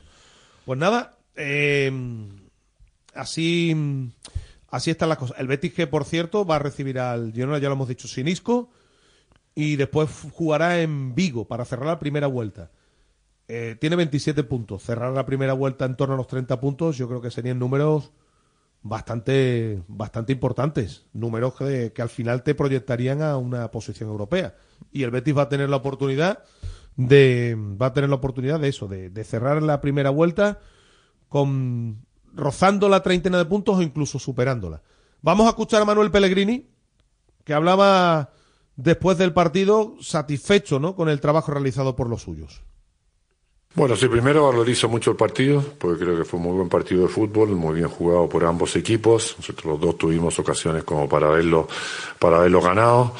Creo que mucho mérito de nuestro equipo, de, primero que veníamos de una, de una, de una derrota importante, que siempre en estado anímico complica, y después porque teníamos dos días menos de descanso. Así que supimos mantener el ritmo del partido, supimos crearnos ocasiones y defender bien ante un muy buen equipo como es la Real Sociedad. Íñigo Taberna, Cero, entonces, ¿considera justo el punto logrado por su equipo en la tarde de hoy? Sí, absolutamente justo. Yo creo que tuvimos eh, quizás hasta más ocasiones y más claras, a pesar que la Real Sociedad también lo tuvo. Fue un partido disputado de igual a igual, cualquiera lo pudo haber ganado, creo por eso que el marcador, el empate quizás es justo. El 0 a 0 yo creo que no refleja lo que fue sí el partido de ninguno de los dos equipos. Manuel, eh, lo, que, lo que sí está claro es que el Betis sigue manteniendo esa buena línea. El otro día del partido frente al Madrid, también frente al Ranger, que fue un buen partido del, equipo, como usted ha, dicho. Y quizá nos falta esa pizquita de materializar, porque hemos tenido hoy de nuevo muchas llegadas. Y el jueves hay otro partido también ante un rival eh, de los más importantes de la liga. Bueno, así es. Yo creo en cuanto al nivel de juego, el equipo está, está en un buen momento. Si bien contra el Ranger perdimos, convertimos dos goles y tuvimos por lo menos cinco o seis ocasiones más de gol. El fútbol es así, eh, eso sucede en eso de repente esos traspiés. Pero hoy día volví a jugar con la misma convicción que hicimos contra Ranger, contra Real Madrid. Salimos a buscar también el partido sin conformarnos con, con un empate, así que eso me deja muy contento. Nos falta ahora un partido más antes de fin de año que se con Girona en casa. Completaríamos, en caso de ganar, 30 puntos y todavía con un partido por jugarse la primera vuelta, lo que daría un porcentaje de puntos bastante aceptable y seguimos la pelea con la Real Sociedad, con Bilbao, con todos los equipos que vienen también detrás nuestro. En Radio Euskadi. Eh, señor Pellegrini, lo que sí da. eh, Las estadísticas normalmente no ganan partidos, esto evidentemente lo, lo sabemos todos, pero es verdad que sí que muestran unas tendencias. Y en el caso de Betis y la Real, da la impresión de que el Betis se le ha atragantado a la Real Sociedad en tiempo a esta parte. ¿Hay alguna clave, alguna cosa que, alguna razón que explique este hecho? ¿Que explique qué, perdón? No. Da la impresión de que la Real se le ha atragantado al Betis, es decir, el Betis mm, está consiguiendo resultados positivos años sí, años también. Bueno, yo creo que en los últimos eh, cuatro años han sido siempre duelos muy parejos, además hemos disputado siempre durante el campeonato las posiciones, las posiciones europeas. No le podría decir si se le ha atragantado al Betis, pero sí, el Betis por lo menos es un equipo que sale a buscar los partidos en todos lados y siempre con la Real Sociedad, independiente de los marcadores, son siempre muy buenos partidos. Buenas, Manuel Aitor Silva, Agencia EFE. Eh, ¿Te ves en la pelea en un futuro entre Betis, Athletic y Real otra vez por Europa? Bueno, faltan todavía 63 puntos por jugar. Eh, Vienen además apretando otros equipos como Getafe, como Las Palmas, así que pueden ser muchos que se embarquen en, en esa, en esa lucha por los puestos de la Europa League. También eh, los de han, to- han tomado una distancia importante, pero con 63 puntos puede pasar todavía muchas cosas. En principio, al terminar la primera mitad de casi del campeonato, son más o menos los mismos equipos que están involucrados, quizás echando un poco de menos que lo que normalmente también están, eh, que son Villarreal y Sevilla. Este año no han estado, pero apareció Las Palmas, apareció Girona, Getafe también está pasando un buen momento, el Rayo, así que todavía queda mucho por, por disputar. Pues eso es lo que decía Manuel Pellegrini. Ha comenzado ya el sorteo. Bueno, están siendo presentados, ¿no? Los equipos, los que van a enfrentarse en este playoff.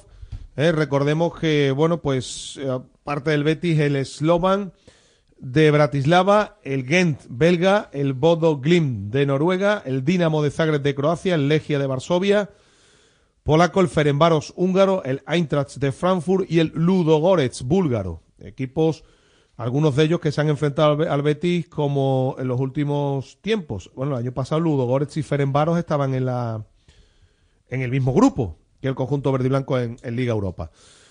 Aprovechamos para escuchar también a Isco con los compañeros de Movistar, un nuevo EV MVP para el futbolista del Betis, que nuevamente volvía a decir que está aquí, volvió, bueno, dijo textualmente que el Betis le había vuelto a dar la vida, ¿no? Deportivamente hablando. Un punto que nos llevamos fuera de casa contra un rival directo. Yo creo que ha sido un partido muy igualado, que ambos equipos hemos tenido ocasiones para, para meter algún gol. Al final, reparto de puntos. Eso te iba a decir, un empate a cero, pero muy engañoso porque ha habido muchas ocasiones, tanto en una portería como en la otra. Sí, un partido muy igualado. Eh, nosotros hemos tenido alguna clara, como la de Ayoce al palo al primer, el primer tiempo, luego una de Asan ahí, un mano a mano que se la ha ido un poco arriba y, y bueno, a ellos la- le han anulado dos o tres goles, me parece que, que ha sido y, y bueno, yo creo que es un, un punto justo para cada uno. Punto positivo después del palo el otro día en Europa. Sí, hoy, hoy era un día difícil después de- del varapalo que nos llevamos. Yo creo que, que el equipo ha respondido bastante bien, hemos podido ganar y, y bueno, a seguir, no queda otra. No vas a estar ante el Girona, has visto hoy la quinta amarilla, es tu última comparecencia este año. ¿Cómo lo valoras? ¿Estás muy feliz, eh, en un momento muy feliz de tu carrera ahora mismo en el Betis? Sí, me encuentro muy bien, estoy muy a gusto.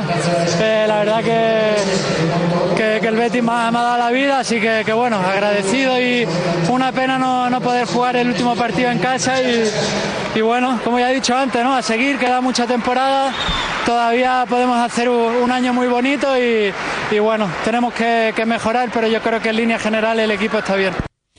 Pues esas eran las declaraciones de Isco a los compañeros de Movistar al terminar el partido. Por cierto, como la jornada intersemanal arranca mañana, ya hay árbitros para el partido Granada-Sevilla. Va a pitar Busquets Ferrer, que fue el colegiado que pitó ayer en San Sebastián. Pitó bien. Busquets Ferrer hizo un buen arbitraje. Yo creo que poco que objetar. Con Muñiz Ruiz en el bar. Eso en Granada. Y el eh, partido Betis-Girona lo va a pitar Ricardo, Ricardo de Burgos Bengoechea y va a estar auxiliado por Pablo González Fuertes en el bar. Pues esos son los arbitrajes que vamos a tener eh, esta jornada. Ya está, por, por cierto, Quique Sánchez Flores en la estación de Santa Justa, se ha bajado del AVE, ha sido recibido también por Juan Baeza, jefe de prensa del Sevilla, fotos pertinentes y ahora se va a marchar para el estadio, firmar el contrato y la idea es que sí, que vaya a llegar al entrenamiento de las seis y media y ser presentado Ya después. sí, lógicamente, pues ya los tiempos se van cumpliendo, ha llegado con el tiempo para firmar, almorzar con los dirigentes, posteriormente dirigir el primer entrenamiento y ser presentado como nuevo entrenador del Sevilla. Veremos en qué condiciones. Eh, bueno, se está presentando y vemos al representante, en este caso al director de comunicación, Julio Jiménez Heras, eh, veíamos en la- a través de las imágenes de eh, el sorteo del playoff de la conference que se está sorteando, eh, o que va a empezar, mejor dicho, a sortearse en estos instantes. Ahí ¿eh? está el hermano gemelo de Rainieri. Es verdad, siempre, es verdad, es que siempre está en los sorteos. Estaba también Pinto, ¿no? Pablo Pinto. Definitiva, unos habituales, ¿no? El trofeo de la Conference, que se parece mucho a la, a la UEFA con una especie de rayas, y el escenario de la final, ¿no? El estadio de la ECA nuevo, que está muy chulo, por cierto. Sí, no tiene mucha capacidad, más dicho, ¿no? No, porque para la Conference hasta, hasta el momento están poniendo estadios más pequeñitos. Por ejemplo, el de, el de Tirana tampoco era muy grande, en torno a 30.000, creo. Bueno, no es está mal. Delas, el embajador de esta conference, el que fuera futbolista de la ECA de Atenas, campeón con eh, Grecia en el 2004, el central griego, que va a ser el embajador porque la final es en Atenas el 29 de mayo, si no recuerdo mal, en el estadio de la ECA es la final de esta Conference League, a la que esperemos, bueno, pues porque no, pueda llegar el, el Real Betis Balompié, con un favorito claro, ¿no? Ahora mismo por encima de todos por cómo anda. Ahora mismo, Pineda, siempre decimos lo mismo de las competiciones europeas. Sí, ¿eh? hombre, claro. Ahora mismo, si hubiese que apostar, apostaríamos por el Aston Villa, Hombre, ¿no? El Vila de Don Unai y de Monchi ahora mismo es un equipazo, está muy bien en la Premier. Y, hombre, y ya otro día marcó Alex Moreno, ¿no? marcó el primero Alex Moreno en una remontada y luego Watkins ganaron 1-2. Y hombre, sobre todo porque ya sabemos cómo se toma Unai Emery este tipo de competiciones. Y ya sabemos que Unai flaquea cuando está. Otra cosa es que vea que le puede hincar el diente a la Exacto, Premier y ahí tenga que, y ahí tenga que decidir, ¿no? exacto. Pero Pero bueno, bueno, por eso digo que en febrero sabe, bueno, a ver, como suele decir, sabe Dios, ¿no? Cómo van a estar los, los equipos.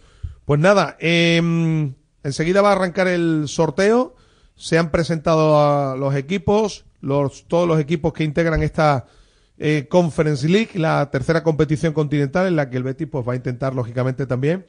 No hay otra, hacer algo relevante, ¿no? Es un título más por el que hay que pelear y es la obligación de cualquier equipo de fútbol, ¿no? Pelear por en todo lo que se juega. Y muy importante siempre jugar en Europa. Sea la competición que sea, jugar en Europa, tener a los jugadores distraídos dos partidos en semana, en plantillas largas, porque si no al final el que no juega desactiva. Al menos Y- vamos a tener a uno. Hombre, claro, y a nosotros nos da, nos da la vida. Imagínate esas semanas de febrero sin competición. que- Y después el premio, que el ganador pues eh, tendrá participación en la como cabeza de serie además en la Liga Europa. Sí. A la siguiente temporada. No es tan importante lo económico, pero bueno, también va rascando sus euritos con- conforme gane partidos y avance eliminatorias. Bueno, pues mientras tanto, nosotros vamos a ver si comienza el sorteo. Vamos a ir con los oyentes, si te parece bien. Vamos a ir con oyentes, Y, y ¿no? si no lo interrumpimos y luego seguimos escuchando a los oyentes. Los oyentes que, que, como siempre nos llegan de la mano de nuestros amigos de GESOL y las nuevas subvenciones del Plan Ecovivienda con ayudas de hasta el 80% para la instalación de paneles solares. Envía tu solicitud a disfrutatuenergia.com y recuerda ¿no? que GESOL se escribe con doble E y G de garantía. Nada, creo que. Ya lo dije hace tiempo que era un error haber echado a Mendilibar y haber traído a este tío que nadie sabe quién era. jugador mediocre y como entrenador cero o menos 10. Y nada, eh, se sabía que este hombre no ganaba un partido. Y lo han dejado ahí en el banquillo, perdiendo puntos, perdiendo puntos, perdiendo puntos. Ah, Y ahora el problema es el futuro que se le espera, porque el futuro yo no lo veo muy claro. ¿eh? No sé yo cuál es la solución. Buenas tardes, Radio Marca. Señores, buen empate en Anoeta. La Real es un equipo bastante difícil y lo que pasa es que nos falta muchísimo gol, muchísimo gol. Lateral izquierdo y mucho gol. Y lo de el jugador del Betis Deportivo, el delantero centro, eh, que lo quiere, se lo quiere llevar Madrid. Señores, vamos a movernos, vamos a amarrarlo, que ese delantero tiene muy buena pinta. Así que vamos a amarrarlo, igual que hicimos con, con.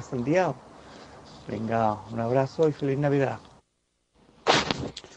Buenas tardes, Radio Marca. ¿Qué pasa? Que todavía no se ha enterado la gran directiva que tenemos de que no se le pueden ofrecer a todo el mundo hasta final de temporada. Casi no viene la, así no viene la gente. No nos enteramos, ¿no? Casi no viene la gente, ¿no? Que la gente quiere algo más. No solo seis meses de contrato. No solo seis meses de contrato. Es que, es que es increíble, tío. Llevamos siete entrenadores así, ¿eh? Venga, muchas gracias. Hola, buenas tardes Radio Marca. Gracias por el espacio para opinar. Bueno, pues acaba de terminar el partido del Real Betis Balompié hace, hace ya un ratito y hay que ver que, que, bueno, que el equipo sigue compitiendo. Que este equipo con la defensa de hoy y con el medio campo de hoy, el partido pasado, pues posiblemente esto es fútbol ficción, hubiera pasado la eliminatoria. Ha habido un error de planificación y un error por parte del entrenador a la hora de hacer la lista. Y nos ha costado caer eliminados de la UEFA. Pues nada, aprender de ello. Menudo partidazo se ha marcado hoy el Real Betis Balompié contra el equipo que mejor juega al fútbol en la Liga Española, dicho por casi todos los periodistas. Señor Varela es uno de ellos de los que alaba a este equipo con toda la razón del mundo, a este y al Girona. Pues nada, ahí estamos, a tres puntos de la Real, con una cantidad de lesionados importantísimo y con un cambio de jugadores en principio de- al principio de la temporada como no ha tenido ningún equipo de la primera división del fútbol español. Pues muchas gracias a todos los. Después eh, seguiremos oyendo más notas de voz, notas de audio en el 660 50 5709. Ya han salido la primera bola. Eh, Se tendrán que dar una serie de condicionantes, los mismos, ¿no, Piñada? Que no pueden jugar equipos del mismo país y todas estas cosas. Sí. Pero ha salido la bola del conjunto austriaco, del Sturm Graz, ¿no? Efectivamente, que va a jugar la ida también como local y ahora va a salir la segunda bolita. Vamos a ver quién le El corresponde. Sturm Graz. Este era un buen rival para el Betis, ¿verdad? Este Sí. era uno de los que nos gustaba. El- el- el Slovan. Bratislava. Sturm Graz, Slovan de Bratislava. Eh, aunque Bratislava en febrero tampoco tiene que hacer calor, ¿no? No, Pero bueno. luego, este desplazamiento para ellos es muy cómodo, ¿eh? muy cerquita. Claro, Muy efectivamente, cerquita. para ellos es El- un... Eslovaquia y Austria están bastante cerquita. Bueno, siguen, ahora eh, se va a sacar nuevamente uno de los que ha quedado tercero, la bola de, en este caso es la del Servet, suizo. Eh, están saliendo primero las bolas de los equipos que vienen, que han caído. De la UEFA. De la Liga Europa. El Servet que no tiene ningún tipo de condicionante puede ser emparejado con cualquiera de los rivales que también le pueden tocar al Betis. Hombre, si le toca, por ejemplo, al Servet de la Intras, pues eso que se quita el Betis de encima. Uno que te quitas de en medio, ¿no? Correcto. Vamos a ver quién le toca al equipo de Suiza. Bueno, sigue moviendo las bolitas. Van a marear las bolas, ¿eh? Con tantas vueltas. Vamos a ver el rival del el Servet. rival del Servet es el Ludogorets, equipo que compartió fase El de grupos pasado. en la Liga Europa con el Betis la pasada edición. Equipo de Bulgaria, que es un equipo además... De Razgrad, Sí. de la ciudad de Razgrad. Un desplazamiento bastante incómodo, porque hay que volar a, a una ciudad, no sé si a Sofía y demás, un desplazamiento allí de dos horas o por ahí. Creo que una ciudad costera y desde Eh, allí. es bastante incómodo y, y bueno, eso de momento que el Betis se la ahorra. Bueno, Unión Saint Gillois, el conjunto belga, que también ha caído como tercero a la Conference. Vamos a ver quién es el rival. No puede eh, enfrentarse al Ghent, lógicamente. Un equipo de su país. equipo de su país. Es uno de los desplazamientos más bonitos también que hay en esta fase, ¿no? La ciudad de Gante, una ciudad siempre mm, recomendable para visitar y un desplazamiento cómodo, ¿verdad, Pineda? Lo de, Sí. el, de, el de Bélgica. No está mal, son dos horitas y media de, de vuelo, una ciudad muy chula, con mucho ambiente, vamos a ver. Bueno, pues mira, ahí tenés al Eintracht. El Betis ya evita al Eintracht. Efectivamente. Al pues, rival que le eliminó eh, hace un par de ediciones. En los, cua- en los octavos de final, ¿no? Si no recuerdo Efectivamente. mal, en el minuto 120, El pues minuto 120. el Betis ha evitado al coco del sorteo. Bueno, eh, equipo que fue campeón al final de esa edición. Así que se va a enfrentar el Unión Saint-Gillois al Eintracht de Frankfurt. Sale ahora la bola del Betis. Vamos a ver el rival del Betis. Sale la bola del Real Betis Balompié, quizás la del Bodo Glimt, ¿no? Por hombre, no por potencial, ¿no? Pero por desplazamiento, ¿no? Pi- Pineda es la más es el más puñetero por Sí, el desplazamiento, aunque creo que el Bodo Glimt en esa época, además la liga está parada allí, ¿no? En Sí, Noruega. Sí, totalmente. O sea que tampoco pero bueno, Deportivamente no es tan, no es tan incómodo como el desplazamiento que hay que, que hay que hacer. el Betis que se va a enfrentar a el Dinamo de Zagreb, croata, conjunto croata que creo que lidera además la clasificación, ahora lo voy a ver, creo que conjunto con Rijeka li- Sí, el- lideraba la clasificación de la liga El croata. Dinamo de Zagreb que ya sabe lo que es jugar contra el Sevilla. En, también, no sé Efectivamente, si en, Liga recuerdo- en la Liga de Campeones en UEFA, ahora no lo recuerdo bien. Recuerdo pero una eliminatoria contra el Sevilla, sí. En fase de grupos ha, ha jugado contra el Sevilla también, así que ya tenemos el rival del Real Betis Balompié, Dinamo de Zagreb, la capital de Croacia. Bueno, pues hasta allí se va a ir el Betis. Primero jugará el 15 de febrero aquí y, posteriormente en Zagreb la vuelta el 22 de febrero. Eh, el Dinamo de Zagreb que es tercero en su liga. Had- Hajduk Split 41, Rijeka 35, Dinamo de Zagreb 34. Son los tres equipos claramente destacados en la liga croata porque los Osijek ya tiene 27 y que bueno pues eh, va a ser el rival del conjunto verde y blanco. El Dinamo de Zagreb se enfrentará al Betis. Olympiacos Ferenbaros es el, el enfrentamiento que acaba de, de producirse ahora. El Dinamo de Zagreb que en la liga, en la fase de grupos, estaba mirando de la Conference League, había ganado al Astana 0-2. Ahora repasaremos lo que ha hecho en la fase de grupos de Mira, la, Agus, de la en Conference. la temporada pasada el Dinamo de Zagreb juega contra el Sevilla en la Europa League, gana allí el Dinamo Zagreb 1-0, gana aquí el Sevilla 3-1 y también se enfrentó al Sevilla en Liga de Campeones en la fase de grupos en la temporada 16-17, con victoria del Sevilla aquí 4-0 y 0-1 llegando el Sevilla también de, de San Paolo y por aquel entonces. Ha salido ahora la boda del la bola del Bodo Glimt que se va el Ajax Bodo Glimt es el el rival del conjunto del, del Ajax. Estaba mirando por aquí en la fase de grupos de la Conference el Dinamo de Zagreb que ha estado en el grupo C. Victoria Plesen 18 puntos, destacado ha ganado los cinco partidos. El Victoria Plesen Dinamo de Zagreb 9, Astana 4 y Balcani 4. Es decir, que ha quedado segundo en el grupo C por detrás del Victoria Plesen. Tres victorias, o sea, Pineda, tres derrotas, dos victorias. No anda precisamente el Dinamo de Zagreb en, en su mejor momento, pero bueno, veremos qué ocurre en, en febrero. Segundo en el grupo C, Dinamo de Zagreb, eh, con nueve puntos, el rival que le ha correspondido al Betis. Molde, Legia, Varsovia, siguen produciéndose los enfrentamientos de este playoff que ahora repasaremos. Recordemos que el ganador accederá a los octavos de final. Correcto. Y, Y el perdedor estará eliminado y de el Europa. perdedor, pues sí, es que aquí ya sí estará eliminado de Europa. Y el Maccabi Haifa, que es el último rival. Le va a caer el Ghent, el equipo de Gante, así que es el último emparejamiento con el equipo israelí. Maccabi Gent. Correcto. Pues, Maccabi Gante son los. El octavo partido, el último. El octavo partido. Ahora me imagino que nos pondrán el cuadro con todos los enfrentamientos al completo, pero lo interesante, lo más destacado es que el Betis se va a enfrentar al Dinamo de Zagreb, al conjunto croata, que va tercero en su liga. Mira, te los leo. Stungraz, Slovan Bratislava, el Servet de Suiza se va a enfrentar al Ludogores, el Unión San Gilois al Inter de Frankfurt, el Betis al Dinamo Zagreb, Olympiacos a Ferenbaros, Ajax a Bodo Glimt, Molde noruego contra el Legia de Varsovia y el Maccabi Haifa de, Haifa de Israel al Ghent de Bélgica. Son los ocho enfrentamientos de ese playoff de la conference.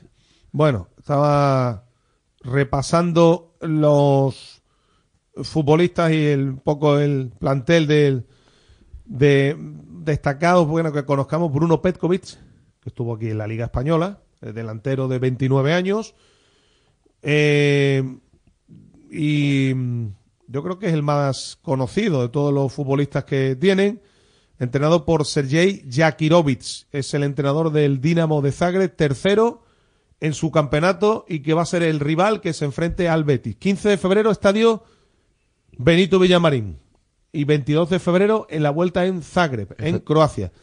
No es un viaje eh, es un viaje bonito, lógicamente, pero que no es un viaje cómodo para los seguidores, ¿no, Pineda? Hombre, no es un viaje cercano, desde luego. Y yo creo que Sevilla-Zagreb, mm, no te sé decir de memoria, pero creo que no hay combinación directa. Tendrían que mover a, a otra ciudad para volar o hacer algún Bueno, tipo de combinación. lo que sí podemos decir, Pineda, es que no es ni el rival más fácil ni el más fuerte de, de los No, que había. ni mucho menos. No, no es el rival más complicado que le podía tocar al Betis, tampoco es el más sencillo y sobre todo no, no es un estadio, vamos a decir, que sea tan incómodo como ir, por ejemplo, a jugar a Noruega. Claro, porque en cuanto a potencial de liga, sí estaba el Bodo Glimt de la Liga Noruega, eh, estaban equipos de otras ligas, eh, incluso el Ferenbaros, pero, eh, pero, bueno, pues eh, el, el- el Dinamo de Zagreb es de un nivel, digamos, medio de lo que había. Escuchamos al querido Ismael Medina, que está en la ciudad deportiva, con Ramón Planes, ¿Qué tal? Muy buenas. Buenas, ¿todo bien? a través de Movistar. Zagreb, ¿qué sensación te deja? Bueno, un rival exigente. La verdad que siempre lo dijimos también en el sorteo de Europa League, que,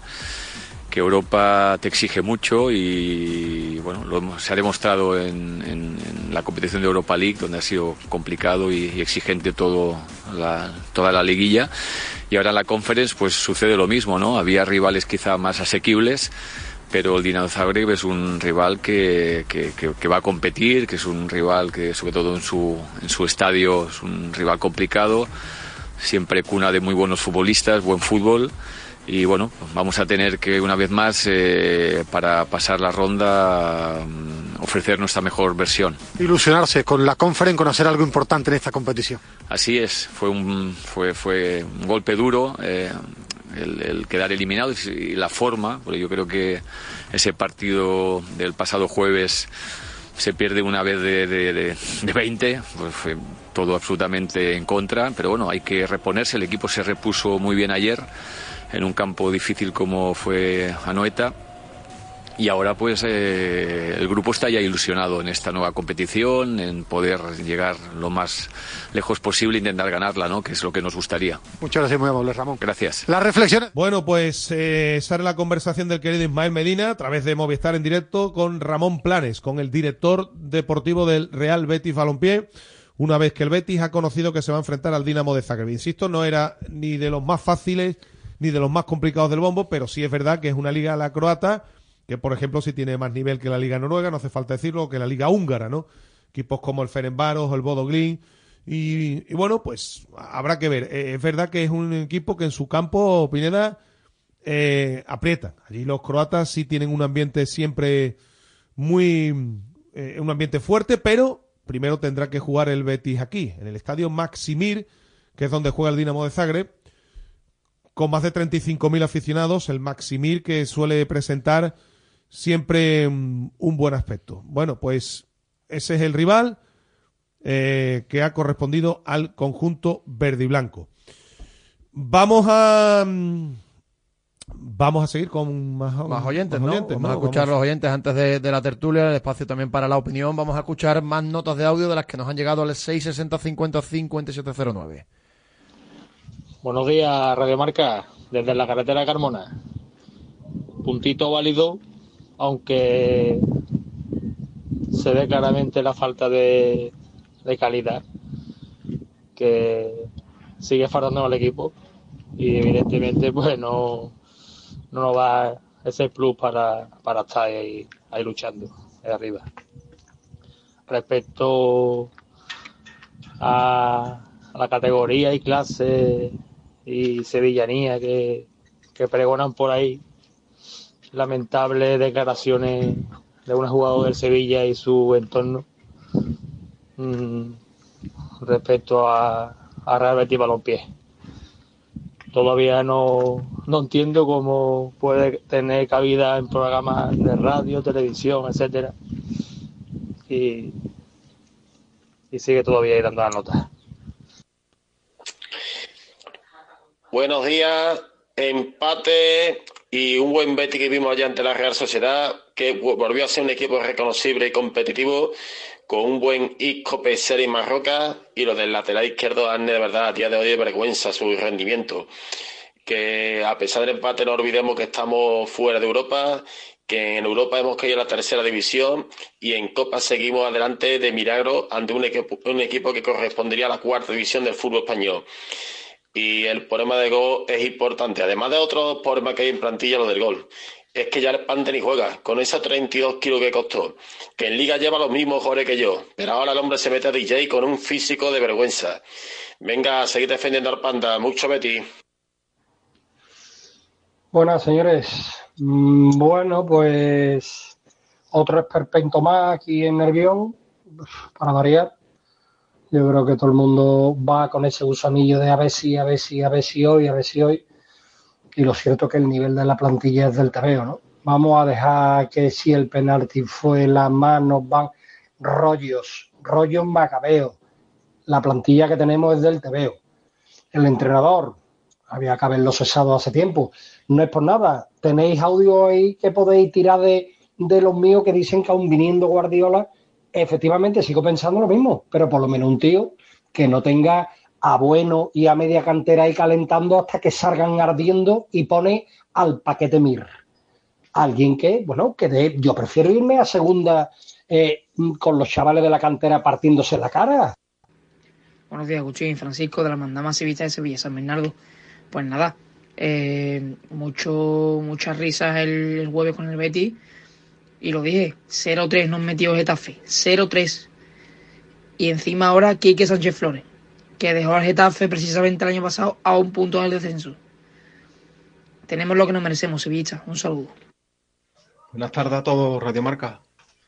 Vamos a ver si mi Sevilla acierta en el entrenador, porque esto tiene más mala cara que los pollos del Cimago.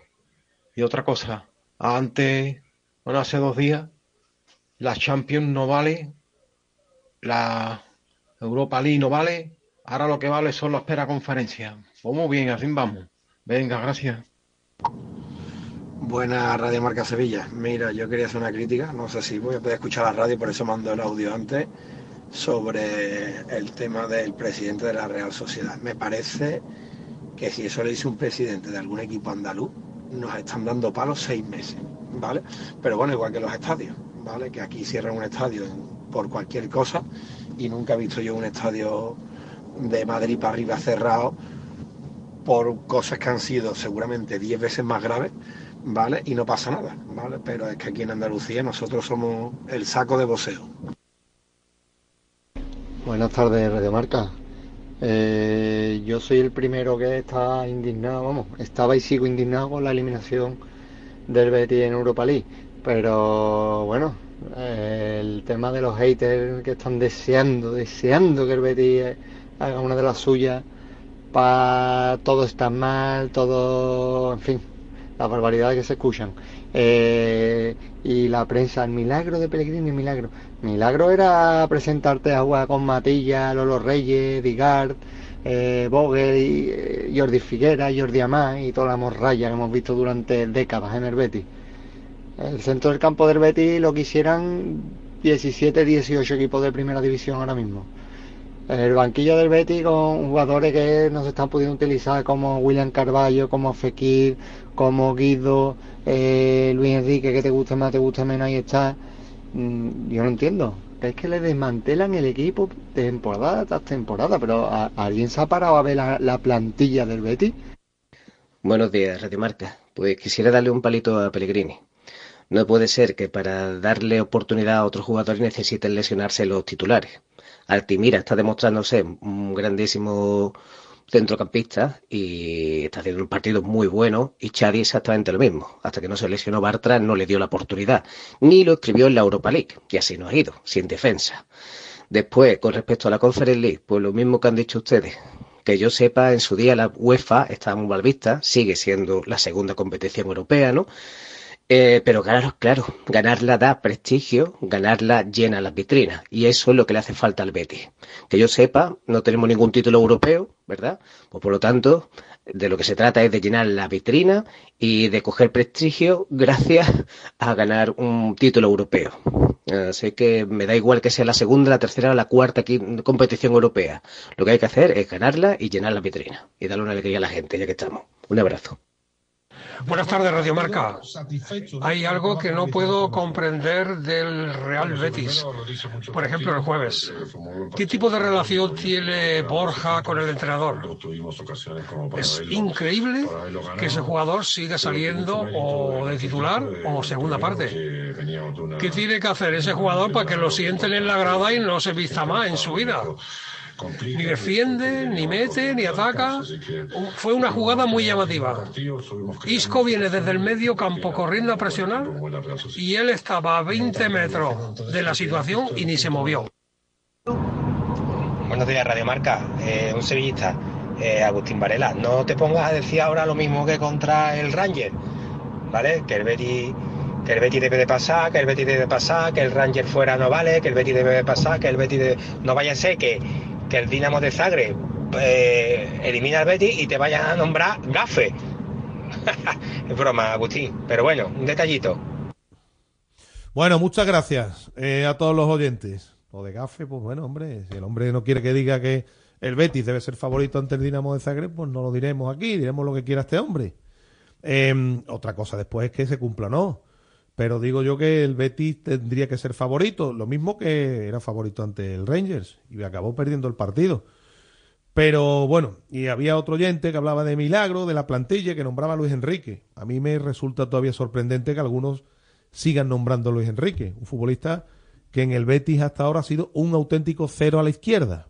Así que, hombre, meter en el saco del banquillo a futbolistas como Luis Enrique, yo creo que no es lo, lo más adecuado. Bueno, vamos a hacer una pausa enseguida estamos con el rato de charla como cada lunes con la tertulia.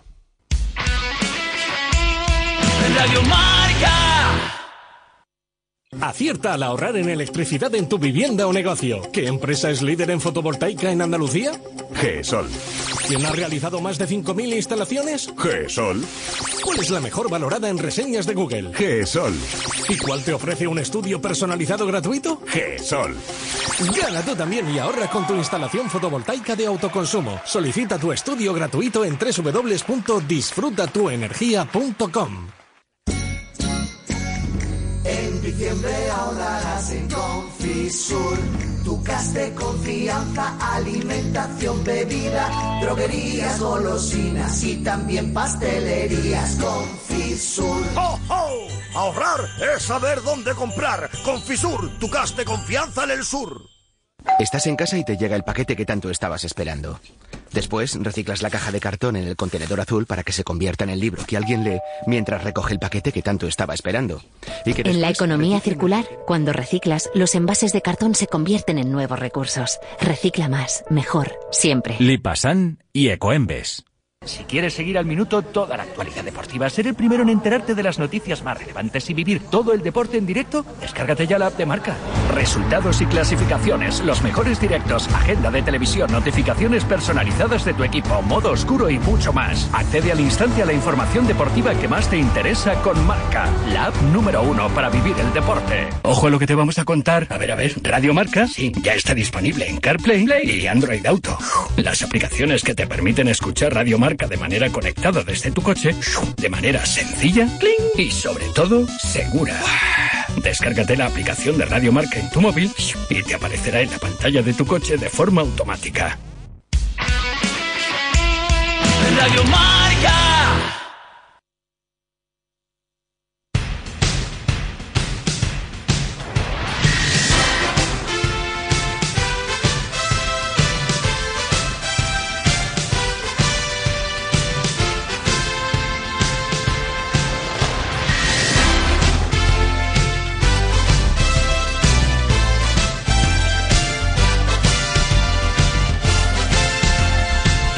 Pues ya estamos con nuestro rato de charla.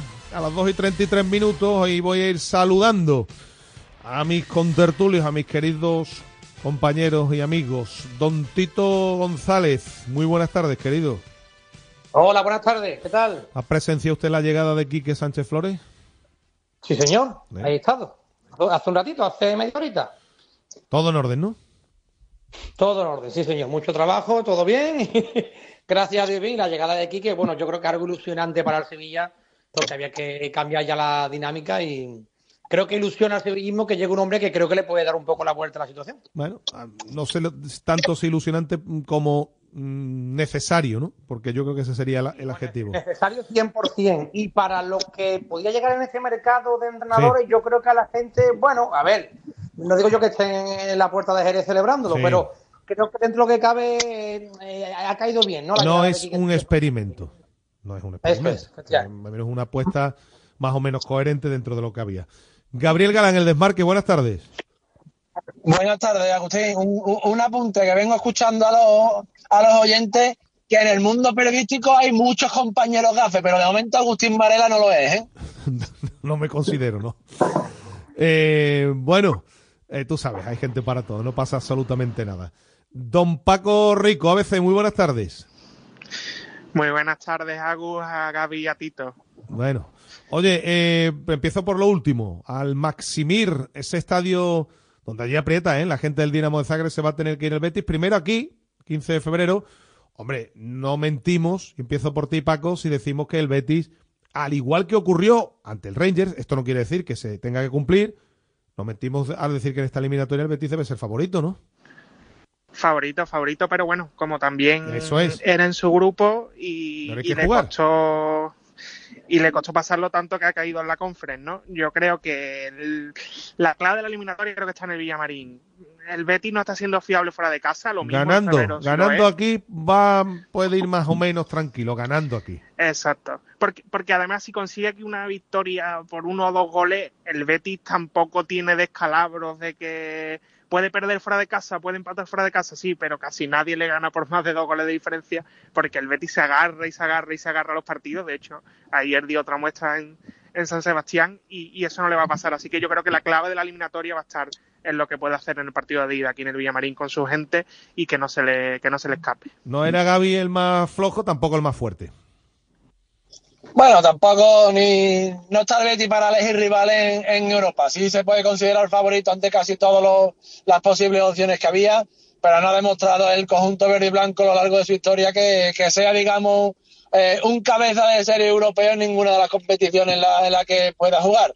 Yo mi duda está ahora mismo en si de verdad va a afrontar la competición, la Conference League, con las ganas de ganar, repitiendo la palabra, porque ha demostrado en las últimas temporadas que no tenía un 100% de ganas de ganar la Europa League. Y creo que aunque sea la tercera competición eh, continental, las vitrinas del Betis no tienen tantas copas pues, como para, decir que para, para decir que esta, que, que esta competición no es absurdo ganarla. Bueno, no tiene otra cosa a partir de febrero el, mi- el Betis, que, Tito, que los jueves entretenerse en competir y hacerlo bien, porque los equipos recordemos que están hechos para jugar mucho y para darle alegrías a los suyos. Y aquí no hay que desdeñar nada. Obviamente.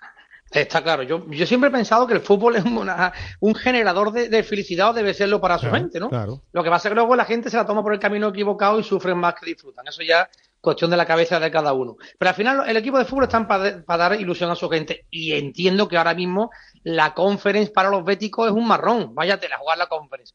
Ahora bien, si de pronto pasas un par de eliminatorias, eh, te metes en cuartos de final y bueno, ves la opción de acercarte a jugar una final europea, aunque sea de tercer nivel, bueno, pues ojo, entonces la gente se ilusionará. Ahora mismo es un marrón y ahora mismo la gente pues está pensando, sí, bueno, el Dinamo de Zagreb como si hubiera sido el Trebujena. Vamos a jugarlo y que sea lo que Dios quiera, ¿sabes? Ya más para adelante veremos. Pero creo que si pasa la ronda, que debería pasarla, obviamente, y si pasa alguna ronda más y te mete en cuartos de final, por ejemplo, pues mira, ya la gente empezará a mirar esto de, de otra forma. Y es verdad que al final la gente se va a ilusionar y más sabemos cómo son los béticos, ¿no? Que se ilusionan rápido no, con no. cualquier opción. Es que lo del marrón también, cuidado, ¿eh? Porque es que tú, por ejemplo, en febrero te puedes ver, en febrero te- ya te puedes ver mm, fuera de la Copa, ¿eh? Te puedes ver fuera de la Copa. En Liga, pues a lo mejor estás algo descolgado y a lo mejor resulta que a lo que tienes que agarrarte es a la Conference. Y aparte, una cosa que introduzco en el debate es que el Betty tiene que darle gloria a la conference porque ahora mismo, tal y como está posicionado en la liga, que está séptimo, en el mejor de los casos ser séptimo, lo que te da es la conference. Es decir, que si la conference no vale ahora mismo, entonces la temporada del Betty no será buena si queda Claro. séptimo y se mete en conference. O sea, que hay que poner en valor la competición para que los objetivos que acaben consiguiendo en liga también sean mejores y luzcan más. Y aparte, ganar la conference, si se te complica meterte en Europa League por vía liga, que ahora mismo no está ni mucho menos garantizado, y la Real y el Atleti están fuertes, pues sería también una buena vía para meterte en la Europa League. Hay que competir, mm, Gaby, hay que ir a por lo que a por lo que uno esté, por lo que esté en juego hay que ir a por ello, ya está. Bueno, es el verbo que mejor sabe hacer el Betty de, Pellegrini, competir. Sí es cierto que, que ha tenido algún tropiezo importante como el del Ranger del otro día, sobre todo esos, tropiezos llegan eh, en competición europea, pero como he dicho antes, que, que es una competición que, que, no es que no haya ganado el Betis, que no la ha ganado casi nadie, no está el Betis para elegir qué puede ganar y qué no. Y como dice el querido Paco, eh, eh, eh, creo que ahora mismo puede ser una de las vías más cortas para ir a Europa la próxima temporada. Claro.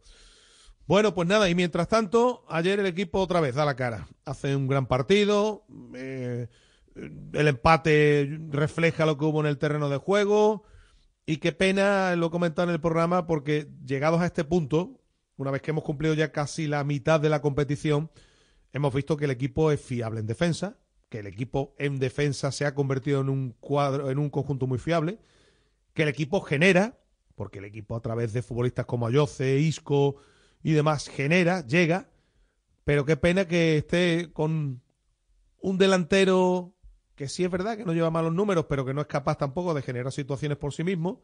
El otro ni está ni se le espera. Y el chaval es el único que es capaz de crearse por sí mismo situaciones de gol. En definitiva, que al contrario de lo que pudimos pensar al principio de temporada, al Betis lo que más le urge ahora es tener un delantero, más que otra cosa. Y, y también creo que ayer el rato que mejor tiene el Betis es transitando, no es teniendo tanto balón en, tres cuartos, que eso es verdad que es algo que con, con Fekir y, con Isco le, le, va a pasar porque son jugadores que les gusta tener la pelota, eh, ver las distintas opciones y se, se, se zafan fácil de los rivales con, con regates, pero muchas veces eh, eso hace que el ataque del Betis sea más predecible y creo que también puede estar relacionado con el atasco. Evidentemente, bendito atasco tener a Isco como, como media punta y dando el último pase que no tener a otro. Eso está claro. Pero creo que el estilo del Betis de también transitar más fue eh, lo que le dio muchísimo la temporada de que ganó la Copa del Rey. Creo que, que ha sido el mejor Betis que hemos visto con Pellegrini. Y creo que, que, intentando tener eso, y con Assam puede tenerlo, porque ayer ese ratito de fútbol de Assam fue el más peligroso del Betis, puede de, por lo menos quitar un poco este bloqueo que tienen los delanteros. Gaby. Sí, a ver, para mí el delantero que más peligro por sí solo puede crear en el Betis ahora mismo es, es Hassan. Lo que pasa es que, claro, es un rival la Real que le gusta ir arriba, partido a domicilio, partido empatado. Yo quiero ver al, a Hassan de delantero en un Betis de local con 0-0 ante ah. Osasuna Mallorca, por ejemplo. Es, que es, es una situación diferente. Hmm. A, hablando, con, hablando con amigos béticos en los últimos tiempos siempre hemos, hemos nombrado mucho a, a Rubén Castro, porque no sé si veremos algún delantero como él en el Betis en, lo, en los próximos años. Eh, qué pena que ese futbolista no tuviera a, a, otros buenos futbolistas como está teniendo el Betis eh, estos años. Porque lo que de verdad le falta a Agustín, como tú bien dices, Agustín, es un delantero de ese nivel. Sí. Tito. Bueno, lo que, lo que está claro que, que, es una pena que el Betis no tenga, como decís, un delantero top, porque el, el Isco ahora mismo al, al nivel que está Isco en el Betis, es de los mejores jugadores que yo he visto en el Betis en, en, mi, en, mi, en mi, existencia, que son 44 años ya. Hace cosas espectaculares a este nivel, hablamos, ¿no? No Arisco de los últimos 3 o 4 años. A este nivel a ver, es un Tito, yo he visto dos futbolistas del Real Madrid, digo futbolistas del Real Madrid que hayan jugado en el Real Madrid y que hayan sido importantes, que ha disfrutado el Betis. Uno de ellos fue Alfonso Pérez Muñoz y el sí, otro señor. que estamos viendo es Isco. Yo lo pongo a ese nivel, sí es verdad. Pues Isco, si tuviera un delantero top delante, la temporada de Betis seguramente sería iba a ser extraordinaria con un delantero que marcase muchos goles, no sé, un Alfonso por ejemplo, ¿no? acompañando a Isco, ¿no? O un Ricardo Oliveira sí, o, un o un Rubén Castro, como ha dicho Gabriel. ¿Qué pasa? Que los delanteros de Betis son, bueno, nivel medio, nivel medio, que hacen lo que pueden, que el Panda, pues el hombre no, no está este año para nada, de hecho juega poco, que William José pues, está dando, bueno, mejor número de lo esperado, pero es lo que es, y que Diao, bueno, yo creo que es el mejor ahora mismo para ponerlo ahí, pero estoy de acuerdo con lo que dicen ellos. Quizá para algunos partidos sí y para otros partidos no. La verdad que, que es una pena que el Betis no tenga ese delantero top, que hace falta mucho dinero para poder tenerlo, que no lo tiene y le está faltando ese golito en muchos partidos, todos los empates que van fuera de casa, porque el Betis no pierde un partido en liga desde mediados de septiembre, sí, es decir, sí. tres, tres, meses. Pero han sido muchos empates, si no hablo, si no me equivoco, son nueve empates en liga. Sí 9 de, de 17 partidos, es decir, que más del 50% lo empata. Bueno, pues de esa parte, varios debían haber sido triunfos, ¿no? Y con esos triunfos Betis estaría, pues seguramente peleando la Champions como estos años atrás. Aún así, Paco, mm, efectivamente, ¿no? Los, los empates más sangrantes, entre comillas, los de Almería y Granada, ¿vale? Que mm, aún así, el Betis está en disposición de rondar la treintena o superar la treintena de puntos después de, de medio ejercicio. ¿eh? Sí, los números son buenos. Es que mm, está, está en los números que tiene que estar. Lo que pasa que creo que, que el Atleti sí que está un puntito por encima y, y la Real está siendo más regular a la hora de sacar esos partidos atascados que, que decíamos, ¿no? La Real eh, a, a los equipos que le, que le debía ganar le está ganando a casi todos y Sí, al pero no se le han ido, ¿eh? No, no se le han ido.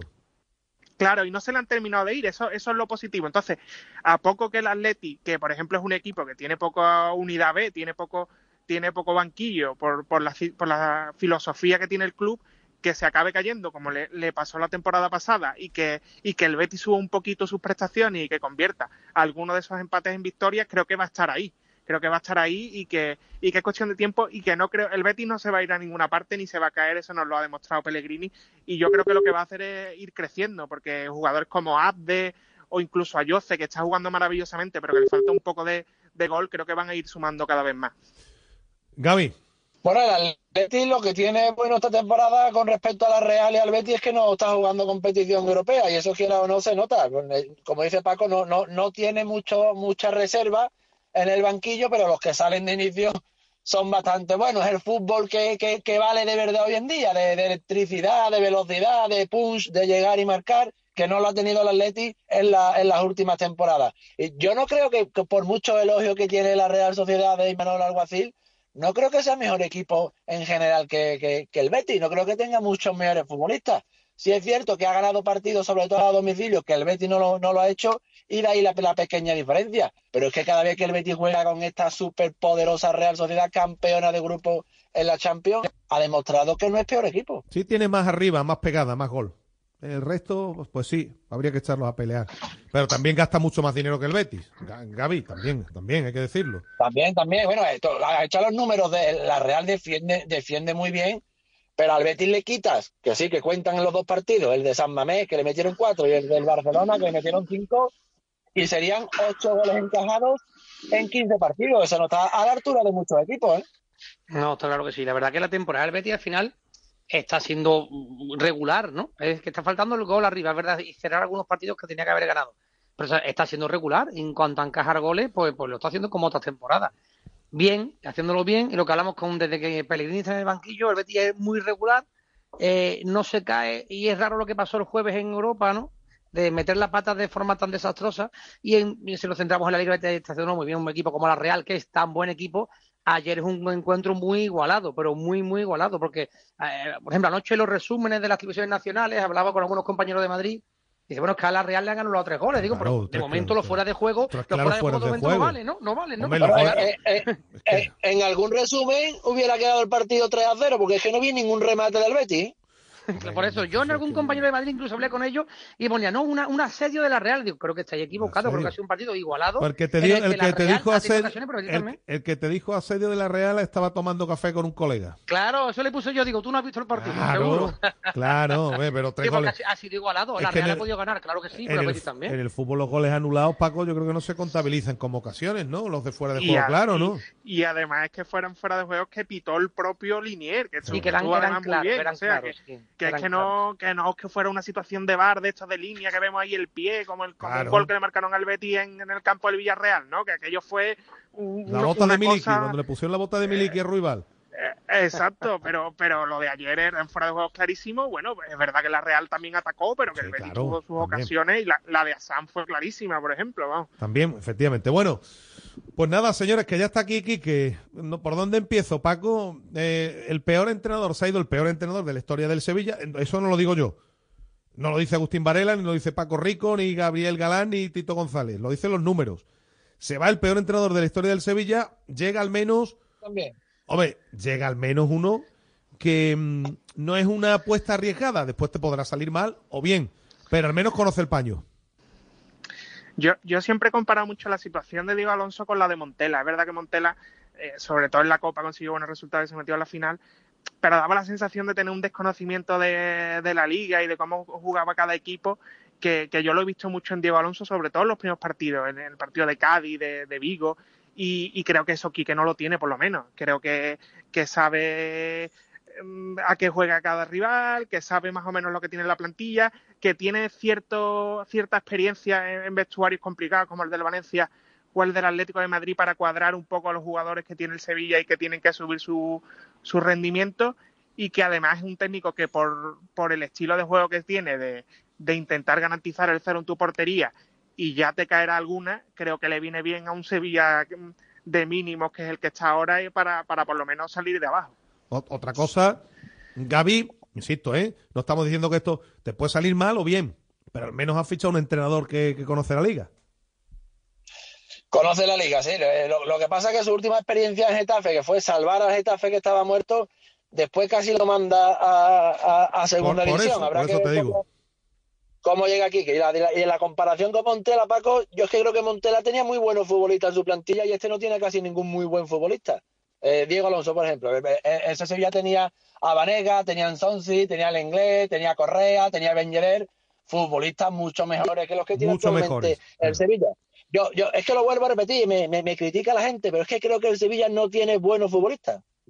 Gabriel, que no me entre yo que te, que te critica nadie a ti, Gabriel. Nadie te debe criticar aquí porque eres una mente privilegiada. Vamos a ver. Una cosa Yo es, primero- cuidado, cuidado, una cosa es buen futbolista y otra cosa es buen equipo. Sí, eso es verdad. Pero una, una cosa, a mí es verdad que yo empatizo rápido con, con los entrenadores, con, pues al final tratas con ellos diariamente y la verdad que me- ha dado pena porque Diego Alonso es un tipo súper educado que dirá la gente, bueno, yo soy educado y no soy entrenador de fútbol ni jugador. Es cierto. Pero bueno, me ha dado pena que le haya salido tan mal todo, porque obviamente no le ha salido todo mal por mala suerte, pero no hay que quitar la razón de que, de, de que ha tenido mala suerte, ¿no? Es decir, que algunos partidos ha podido ganarlo bien, ¿no? Y no lo ha ganado. El caso Y perderlo, Tito, y, y perderlo. Sí, algo también perder, pero bueno, que ha tenido mala suerte, por ejemplo, en los últimos dos últimos de la Champions, ¿no? Con el PSV en el Sánchez Pizjuán y en Francia, el Sevilla no estuvo mal, ¿no? Y contra el Mallorca, por ejemplo, a ver, que, que ha tenido mala suerte. Pero, eso pero. Tito, es que hay entrenadores no, con muy buena suerte y con muy mala suerte. Por ejemplo, Emery es un entrenador con muy buena suerte. Por ejemplo. Sí, sí, sí, sí, sí, sí, eh, absolutamente. Y, y en, y en momentos claves, ¿no? Este señor ha llegado aquí, ha apostado por venir a Sevilla y es que los números no, mienten. No ha ganado ni un partido, ni de Liga ni de Champions. Eso es una barbaridad. Lo cual no quita, como digo, que empatizo con él y que me parece un tipo muy educado y en este mundo que vivimos tan absurdo, dar con gente educada ya es importante.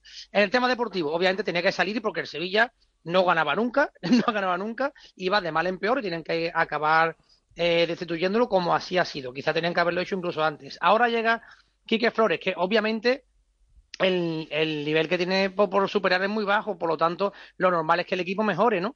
Eso sí, mañana es una final, ¿eh? Porque mañana juega contra un rival directo ahora mismo del Sevilla, contra en, en un campo en el que el- se lo, va- es que, y el es que- que Granada, lo van a jugar todo, claro. Como el Granada, como el Granada no le gane mañana al Sevilla, el Granada tiene un pie en segunda división, bajo mi Pues punto de vista. ayer, ¿eh? es, es que ayer le ha pasado un poco como al Sevilla, es que cambian de entrenador y ponen al cacique Medina, un señor que fue delantero en el Cádiz hace Sí. 15 años eh, y que no tiene ninguna experiencia en la Liga Española y que llega el hombre, pues se nota esa, esa inexperiencia. El otro día en el campo del Celta, que era una final, es que el Granada no, no, no está para nada. Por lo tanto, yo creo que es una final absoluta, pero también es verdad que con la llegada de aquí, que mañana le doy muchas más opciones al Sevilla de ganar allí de las que tenía hace 48 horas. Es más final para el Granada, siendo para el Sevilla un partido muy importante, pero es más final para el Granada, ¿no? Estamos de acuerdo, ¿no? Bueno, pero ojo que el Sevilla puede entrar en descenso. Sí, sí, sí, sí, ¿eh? sí, sí. Exacto, que irse, irse con, al, al parón de Navidad en descenso puede ser una losa grande también para el Sevilla, para lo que le viene después en enero. Yo creo que, que es un partido clave, un partido bisagra y que, que debe... Después viene el Atleti, Paco. Claro, es que después te viene el Atleti. Y El si- Atlético y de Madrid si- y Atleti de Bilbao. Es que esos, esos tres partidos, el más ganable es el de Granada. Es verdad que es el, el que está más próximo y el que menos tiempo va a tener Quique para cambiar cosas. Pero yo creo que mm, simplemente el aire nuevo que va a entrar en el vestuario y, y demás puede darle al Sevilla para, para competir. Pero es verdad que tiene pocas armas, eh, sobre todo arriba. Así que si dibujamos un Sevilla que salga de los Cármenes ganando, creo que sufriendo y fajándose atrás en lo que el Granada le pueda generar y cazando alguna arriba. ¿eh? Tampoco espero una oda al fútbol porque, porque no, no le va a dar si, si el Sevilla sale con otro guion para ganar. Eh, mañana además es un partido de futbolistas. El entrenador todavía no ha visto a los futbolistas. Es decir, el entrenador mañana va a decir los que juegan, hablará individualmente con algunos, pero la mano del entrenador mañana mm, es que mm, no sé, bueno, se va a notar si, dependiendo, porque si tiene suerte Quique, pues ya diremos, mira, al menos este tiene buena suerte. Pero futbolísticamente es que un poco, ¿no?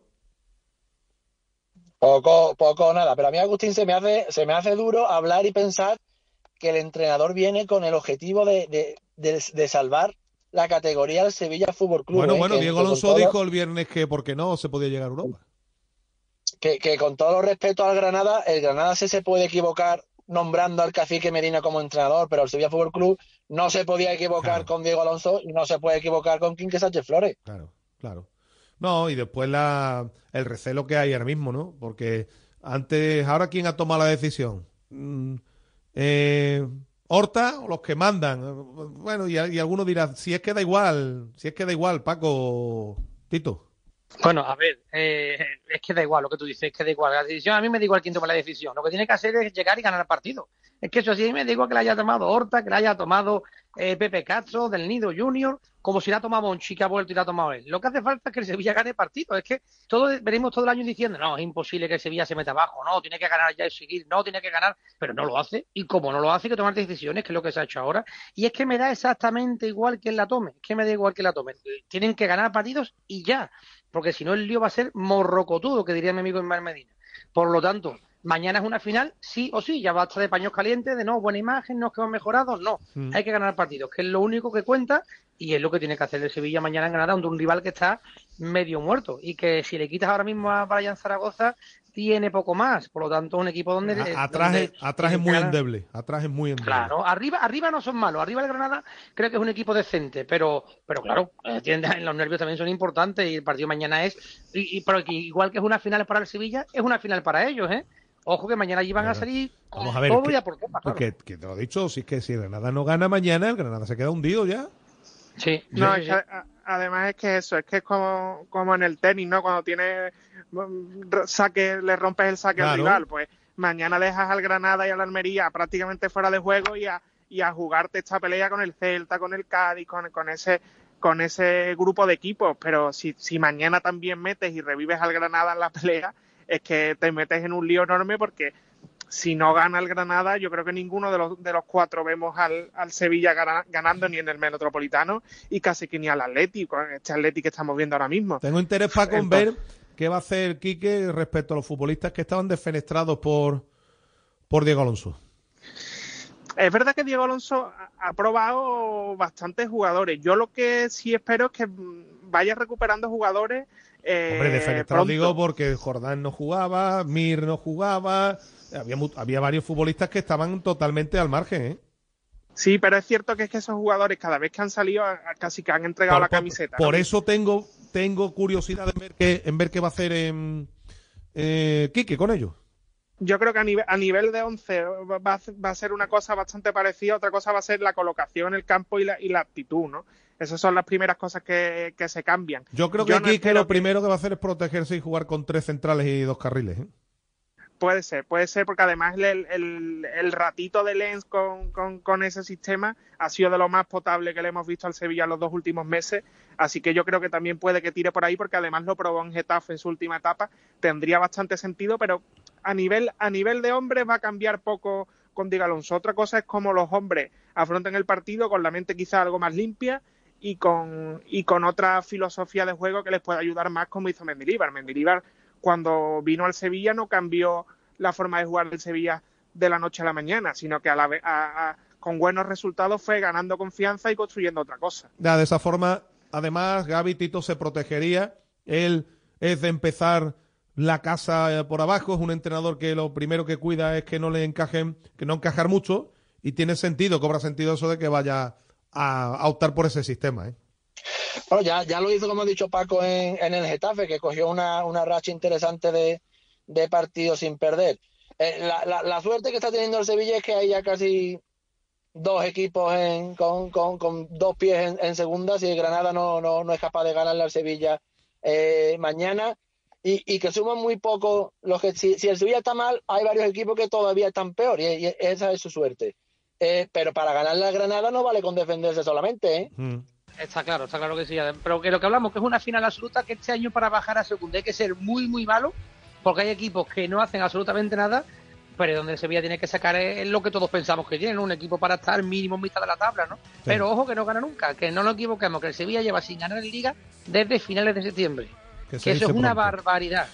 que se dice pronto. Bueno, pues nada, a ver qué nos cuenta aquí, que, a ver qué escuchamos luego en la presentación. Don Tito González, un abrazo, muchas gracias como siempre. Un abrazo grande, amigos. Adiós. Gracias, Gabriel Galán, un abrazo. Un abrazo para todos. Y hasta luego, don Paco Rico, un abrazo grande. Eh, nos marchamos. Eh, esta tarde estamos pendientes de todo. A las 7 estamos por aquí con lo que vaya aconteciendo. Así que mm, muchas gracias por haber estado ahí. Páselo bien, adiós.